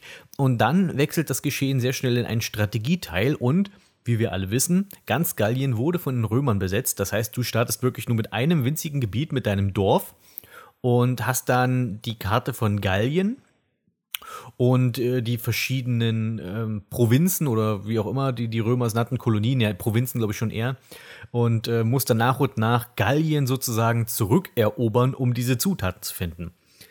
Nun war es, glaube ich, Asterix nie, bei Asterix nie groß das Ziel, dass die Gallier jemals Gallien zurückerobern. Die haben das irgendwie so akzeptiert, dass wir das einzige Dorf sind, was sich halten kann. Aber hier wurde einfach gesagt, nö, ach komm, wir, wir vertreiben jetzt die Römer. Und wenn du sowas machst, dann finde ich, hätte ich es irgendwie besser gefunden, wenn das zumindest auch wirklich gleich das Setup gewesen wäre, wie Asterix hat jetzt den Auftrag bekommen von Majestix, wir müssen Gallien zurückerobern und das ist jetzt einfach die Prämisse des Spiels. Egal wie sehr das, sag ich mal, gegen die Logik des Comics verstößt. Und das ist im Grunde genommen das, was du in diesem Spiel machst. Du eroberst Gallien, indem du in einem Strategieteil deine Truppen verschiebst, Truppen zusammenstellst, also Truppenstärke bestimmst, Nachschub an Zaubertrank, ähm, also der Nachschub an Zaubertrank repräsentiert deine Truppen und die schickst du dann in die römischen Gebiete in der Hoffnung, die zu erobern. Und danach sind dann die Römer dran. Das ist also auch so eine Art Brettspiel, also bei dem erst die Gallier dran sind und dann die Römer und dann wieder die Gallier. Und jeder macht so seine Züge und schiebt Truppen rum. Es ist tatsächlich so eine Art Risiko. Und ein Zug besteht aus drei Aktionen, die du machen kannst. Zuerst stellst du deinen Nachschub auf, also du kannst in jedes Gebiet, das du erobert hast, Nachschub hinschicken. Die zweite Phase ist dann die Angriffsphase, bei dem du deine Truppen in feindliche Gebiete schickst und die eroberst. Und die dritte Phase ist äh, einfach Truppen bewegen, also die Truppen, die du auf deinen Gebieten hast, kannst du dann nochmal verschieben zum Schluss. Und dann sind die Römer dran und haben auch diese drei Optionen. Und das machst du dann so nach und nach über die ganze Karte. Du versuchst also nach und nach die ganzen Römer-Provinzen ähm, zurückzuerobern. Und in bestimmten Gebieten, in denen es dann diese sogenannten Zutaten gibt, da wechselt das Spiel dann in ein Action-Geschehen. Du schickst also Truppen in dieses Gebiet und anstatt dass dann ähm, die Truppen unter sich kämpfen, wechselt das Ganze in einen Action-Abschnitt. Unter diesem Action-Abschnitt ähm, spielst du entweder Asterix und Obelix und läufst eben durch so ein 3D-Gebiet, verprügelst Römer, hüpfst rum, äh, sammelst Dinge ein. So das, was du eigentlich eher von einem Asterix-Spiel auf einer Playstation erwarten würdest. Also so halt so ein 3D-Plattformer eigentlich oder 3D-Action-Adventure. Und das ist aber nur so ein kleiner Teil dieses gesamten Spiels. Was ich daran mag, ist, dass diese Gebiete alle eine gewisse eigene Identität haben. Also es ist nicht so, als ob dann diese ganzen Action-Gebiete alle allesamt einfach immer nur dasselbe Level sind, durch die du dich dann durchklopfst, sondern die sind schon sehr unterschiedlich. Du hast einmal so eine Art Ritualstätte mit Hinkelsteinen, durch die du dich dann durchprügelst. Es gibt ein äh, eine Festung der Piraten, wo du tatsächlich auch gegen, tatsächlich gegen diese Piratencharaktere aus den Asterix-Comics kämpfst. Du musst dich einmal durch so eine Stadt prügeln, wo du dann auch in die Kanalisation gehst und irgendwie unter den Häusern durchgehst und dann irgendwie in ein Badehaus rauskommst und sowas. Also da haben die sich schon ein bisschen was einfallen lassen, um diese Level schon als was Besonderes darzustellen. Und da ist, hätte ich es mir dann sogar fast gewünscht, dass sich das Spiel einfach für einen von beiden Gameplay-Varianten entscheidet. Weil ich finde, weder das Strategieteil noch dieser Action-Plattformer-Abschnitt sind sonderlich ausgereift oder sonderlich gut gelungen. Ich mag an sich die Kombination, das hat ja so ein bisschen was von ActRaiser dann. Das ist auch so ein Spiel, was man sich vielleicht holen kann, neben Asterix, wenn man sich Asterix holt, wo du äh, auf einer Karte unterwegs bist und Entscheidungen treffen musst und dann zwischendurch auf die, in, die Gebiete absteigst und dann halt Action-Szenen erlebst. Nur bei ActRaiser war das halt wesentlich ausgereifter, auch wenn das vielleicht auch nicht perfekt war, aber es hat einfach, finde ich, insgesamt besser miteinander harmoniert. Hier ist das einfach so, dass wir verschiedene Gameplay-Mechaniken haben, für die wir irgendwie, die wir irgendwie als Idee hatten und wir haben versucht, alles in ein Spiel zu schmeißen.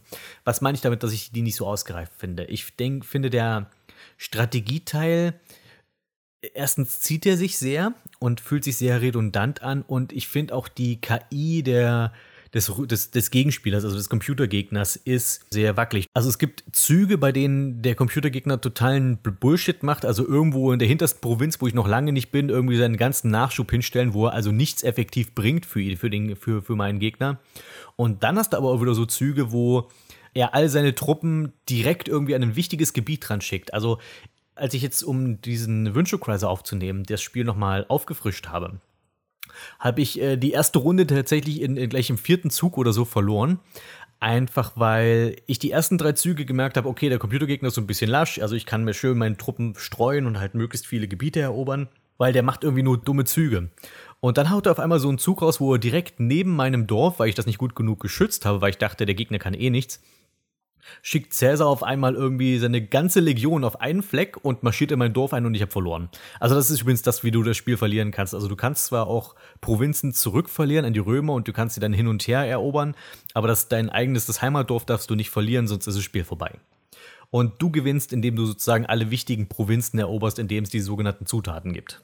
Beim Prügeln, das an sich, also diese, diese Action-Abschnitte, die sind an sich auch nicht so schlecht, aber auch eben nicht wirklich gut. Also das die Kollisionsabfrage ist erstens häufig sehr fragwürdig. Also ich habe immer nie so richtig das Gefühl, dass ich kann immer nicht ganz einschätzen, wann ich einen Gegner wirklich getroffen habe oder wann ich ihn treffe. Und dann ist auch das Feedback nicht so unbedingt gegeben. Also wenn ich ihn getroffen habe, dann dauert es nur, bis der anfängt zu blinken und ich weiß, okay, jetzt muss ich weggehen, weil jetzt ist, ist er kurz unverwundbar. Also irgendwie ist das alles noch nicht so richtig. Also ich glaube, das hätte noch eine ganze Menge mehr Playtesting gebraucht und einfach noch ein bisschen, es muss, hätte noch ein bisschen mehr poliert werden müssen, noch ein bisschen, ähm, noch ein paar Schrauben gedreht werden müssen, um das hier wirklich zu einem guten Spiel zu machen. Und dann gibt es auch noch zwischendurch so ganz furchtbare Minispiele und die tauchen auch so einfach völlig willkürlich auf. Also du marschierst in ein Gebiet ein, weil du denkst, okay, da kann ich jetzt was erobern. Und stattdessen, dass du dort äh, diesen, dass die Legion unter sich kämpfen, musst du auf einmal irgendein beknacktes Minispiel machen. Und äh, zum Beispiel gibt es Römerweitwerfen, was ich nicht einmal gewonnen habe, weil ich das einfach so mies umgesetzt fand. Und das Spiel erklärt dir auch nicht so richtig, wie es funktioniert. Und äh, wenn du dieses Minispiel verlierst, dann verlierst du deine komplette Truppe, die du dahin geschickt hast. Einfach so. Und es gibt auch keinen Grund, warum dieses eine Gebiet auf einmal ein Minispiel hat. Ja, und apropos mit diesen Truppen, das, was ich am Anfang meinte, das ist wie Risiko, nur ohne dass du halt die Würfel siehst. Und das macht zum Beispiel auch sehr schwer einzuschätzen. Also ich schicke meinetwegen drei Legionen auf ein Feld, wo zwei Legionen sind und trotzdem kann ich verlieren und manchmal gewinne ich komplett ohne Verlust. Also da ist irgendwie so ein Zufallsfaktor mit drin, den ich aber nicht einsehen kann und von dem ich auch irgendwie nicht sehe, was da passiert. Äh, andere Spiele, die zum Beispiel so ein Brettspielmechanik haben, die würden dir zumindest irgendwie eine Würfelanimation zeigen und dann sehen, was du gewürfelt hast oder so. Und so ist es einfach nur, du schickst deine Truppen hin und hier ist das Ergebnis. Und entweder du hast jetzt gewonnen und irgendwie hast du so viele Truppen übrig, aber es ist halt kein Stück nachvollziehbar. Und dann gibt es noch eine Flügelkappe. Also Asterix hat zwar eine Flügelkappe auf, aber du kannst sie quasi dann irgendwann, äh, zwischendurch gibt es so ein kleines Power-Up, wo du sie dann einsetzen kannst, wie bei Mario 64, wo Asterix dann kurzzeitig fliegt. Das fand ich ganz nett, aber auch das funktioniert nicht so richtig gut, weil du musst irgendwie die ganze Zeit einen Knopf hacken und das macht dann auch nur so semi viel Spaß. Insgesamt würde ich also fast sagen, dieses Spiel ist nicht wirklich eine Empfehlung. Es ist aber einfach so wahnsinnig interessant. Es mal, man, man kann sich es mal vielleicht auf YouTube oder so ansehen. Es ist so ein Spiel, wo, wo du denkst, okay, da hat sich jemand hingesetzt und irgendwie total coole Ideen gehabt, was man mit der Asterix-Lizenz alles machen kann. Und dann hat es einfach so knallhart an der Umsetzung gehabert. Vielleicht haben sie sich auch einfach zu viel vorgenommen. Was sehr, sehr schade ist, weil ich, ich saß halt vor der Playstation neulich und dachte so, hier steckt eigentlich ein gutes Spiel drin und es ist schade, dass wir davon so wenig merken. Und das war sie, die 51. Ausgabe von Radio Zoggerbude. Zum Schluss noch ein Gruß an die Sparstrom Hypocriser. Da kam diesen Monat auch ein neuer dazu, und zwar Totem des Riesenkraken Pedro, der Allesparierer Hilbrich. Der robuste Ronin Rick O'Mine Talos. Geisterpiratenjäger Captain Aspadon der Anker. Kampfrausch Kuhns, der Blutbadende von Karatur. Erhabener Erzmagier Coxalsin von Sorcerer. Nebelhexer Naito, der Schuldkambion. Der pirschende Schattennekromant Nightshadow 2601. Steckt Pflanzenmonster in die Tasche, Krieg und sein fliegendes Bisaflor. Bayewans Begünstigter, der dunkle Wanderer mit den sieben Meilenstiefeln. Kevin, der Golemherrscher Heinige von Langsattel. Purpurblütiger Kopfgeldjäger Pikmin Haku, die Schlinge. Wackerer Woody Ben Wuddinger, der Utgard-Hammer. Hochseeelf Mr. Müsli, der Koboldquetscher der Seldarin. Suplex Cambion Viper Warfare the Phenom. Feuerpfeil Scharfschütze In Your Ass Branches Bullseye. Forstfreund Dreivental, der Wieselflinke Flitzebogen. Jeanne d'Arc Terragard, die Mondklinge des Underdark. Drachenblut Tristan Ragando, das Rotschuppenkleid. Der Taumaturg des Terrors Tobias Nagy. Der Rächer von Riatavine Rob S. Smaragdenstaub. Ehrwürdige Schamanin SK Baby Khan vom Stamm der Schreckensbären. Schlachtenherr der Wasserelementare Liquid Ginji. Zentarim-Agent Kevin Kettenzauber Zöge.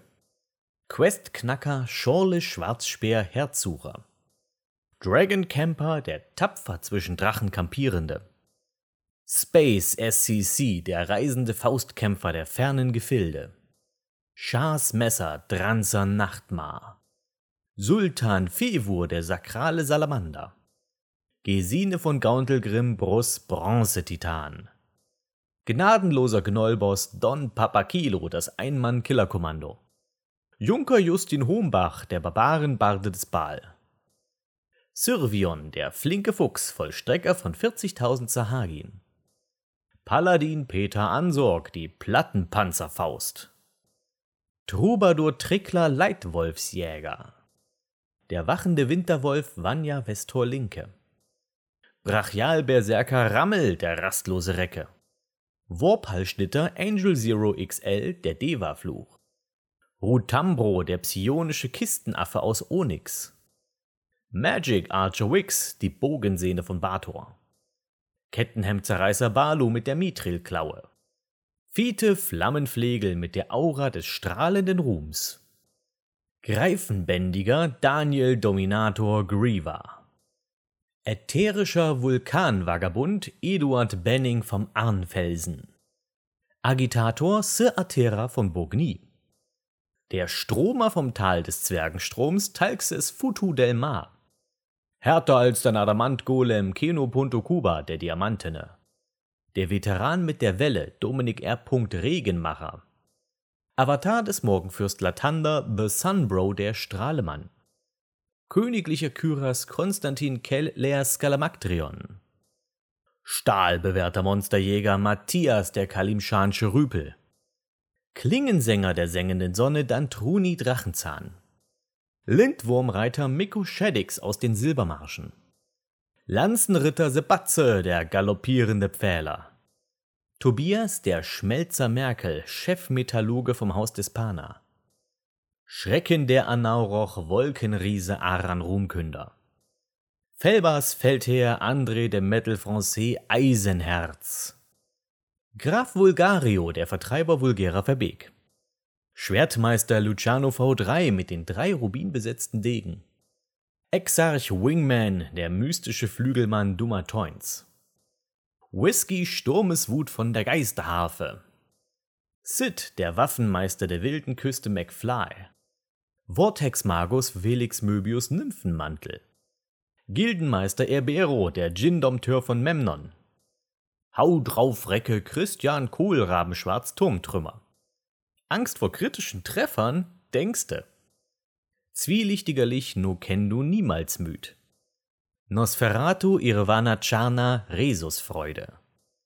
Der Netzknüpfer Spinnenreiter Waldschrat vom Mantelwald. Graceful Base the Maze from Outer Plains. Charismatischer Krummsäbelkrawallbruder Landwolfstechnik. Turils Tom Lando ist kein System, sondern ein Tiefling. Säbelrassler Jens Schurkenstein des Mask Pohlmann. Apega, die Assassinen Asimar von Raschemen. Bannbrecher Sassori, der geheimnisvolle Schlüsselmeister. Katana Tim, der Elfenohrensammler des Hochwaldes Schlese. Polymorpher Schicksalsmagus Broken Sandna von Mythdrana. Eimer Yeller Level Up, der aufgestufte Vampirjäger enigmatischer Magnat Kottnick Silberbart vom Dornwald. Harpunier der Nordlandinseln Mike D. Mentor. Gut, das war's für diesen Monat und wir hören uns hoffentlich im September.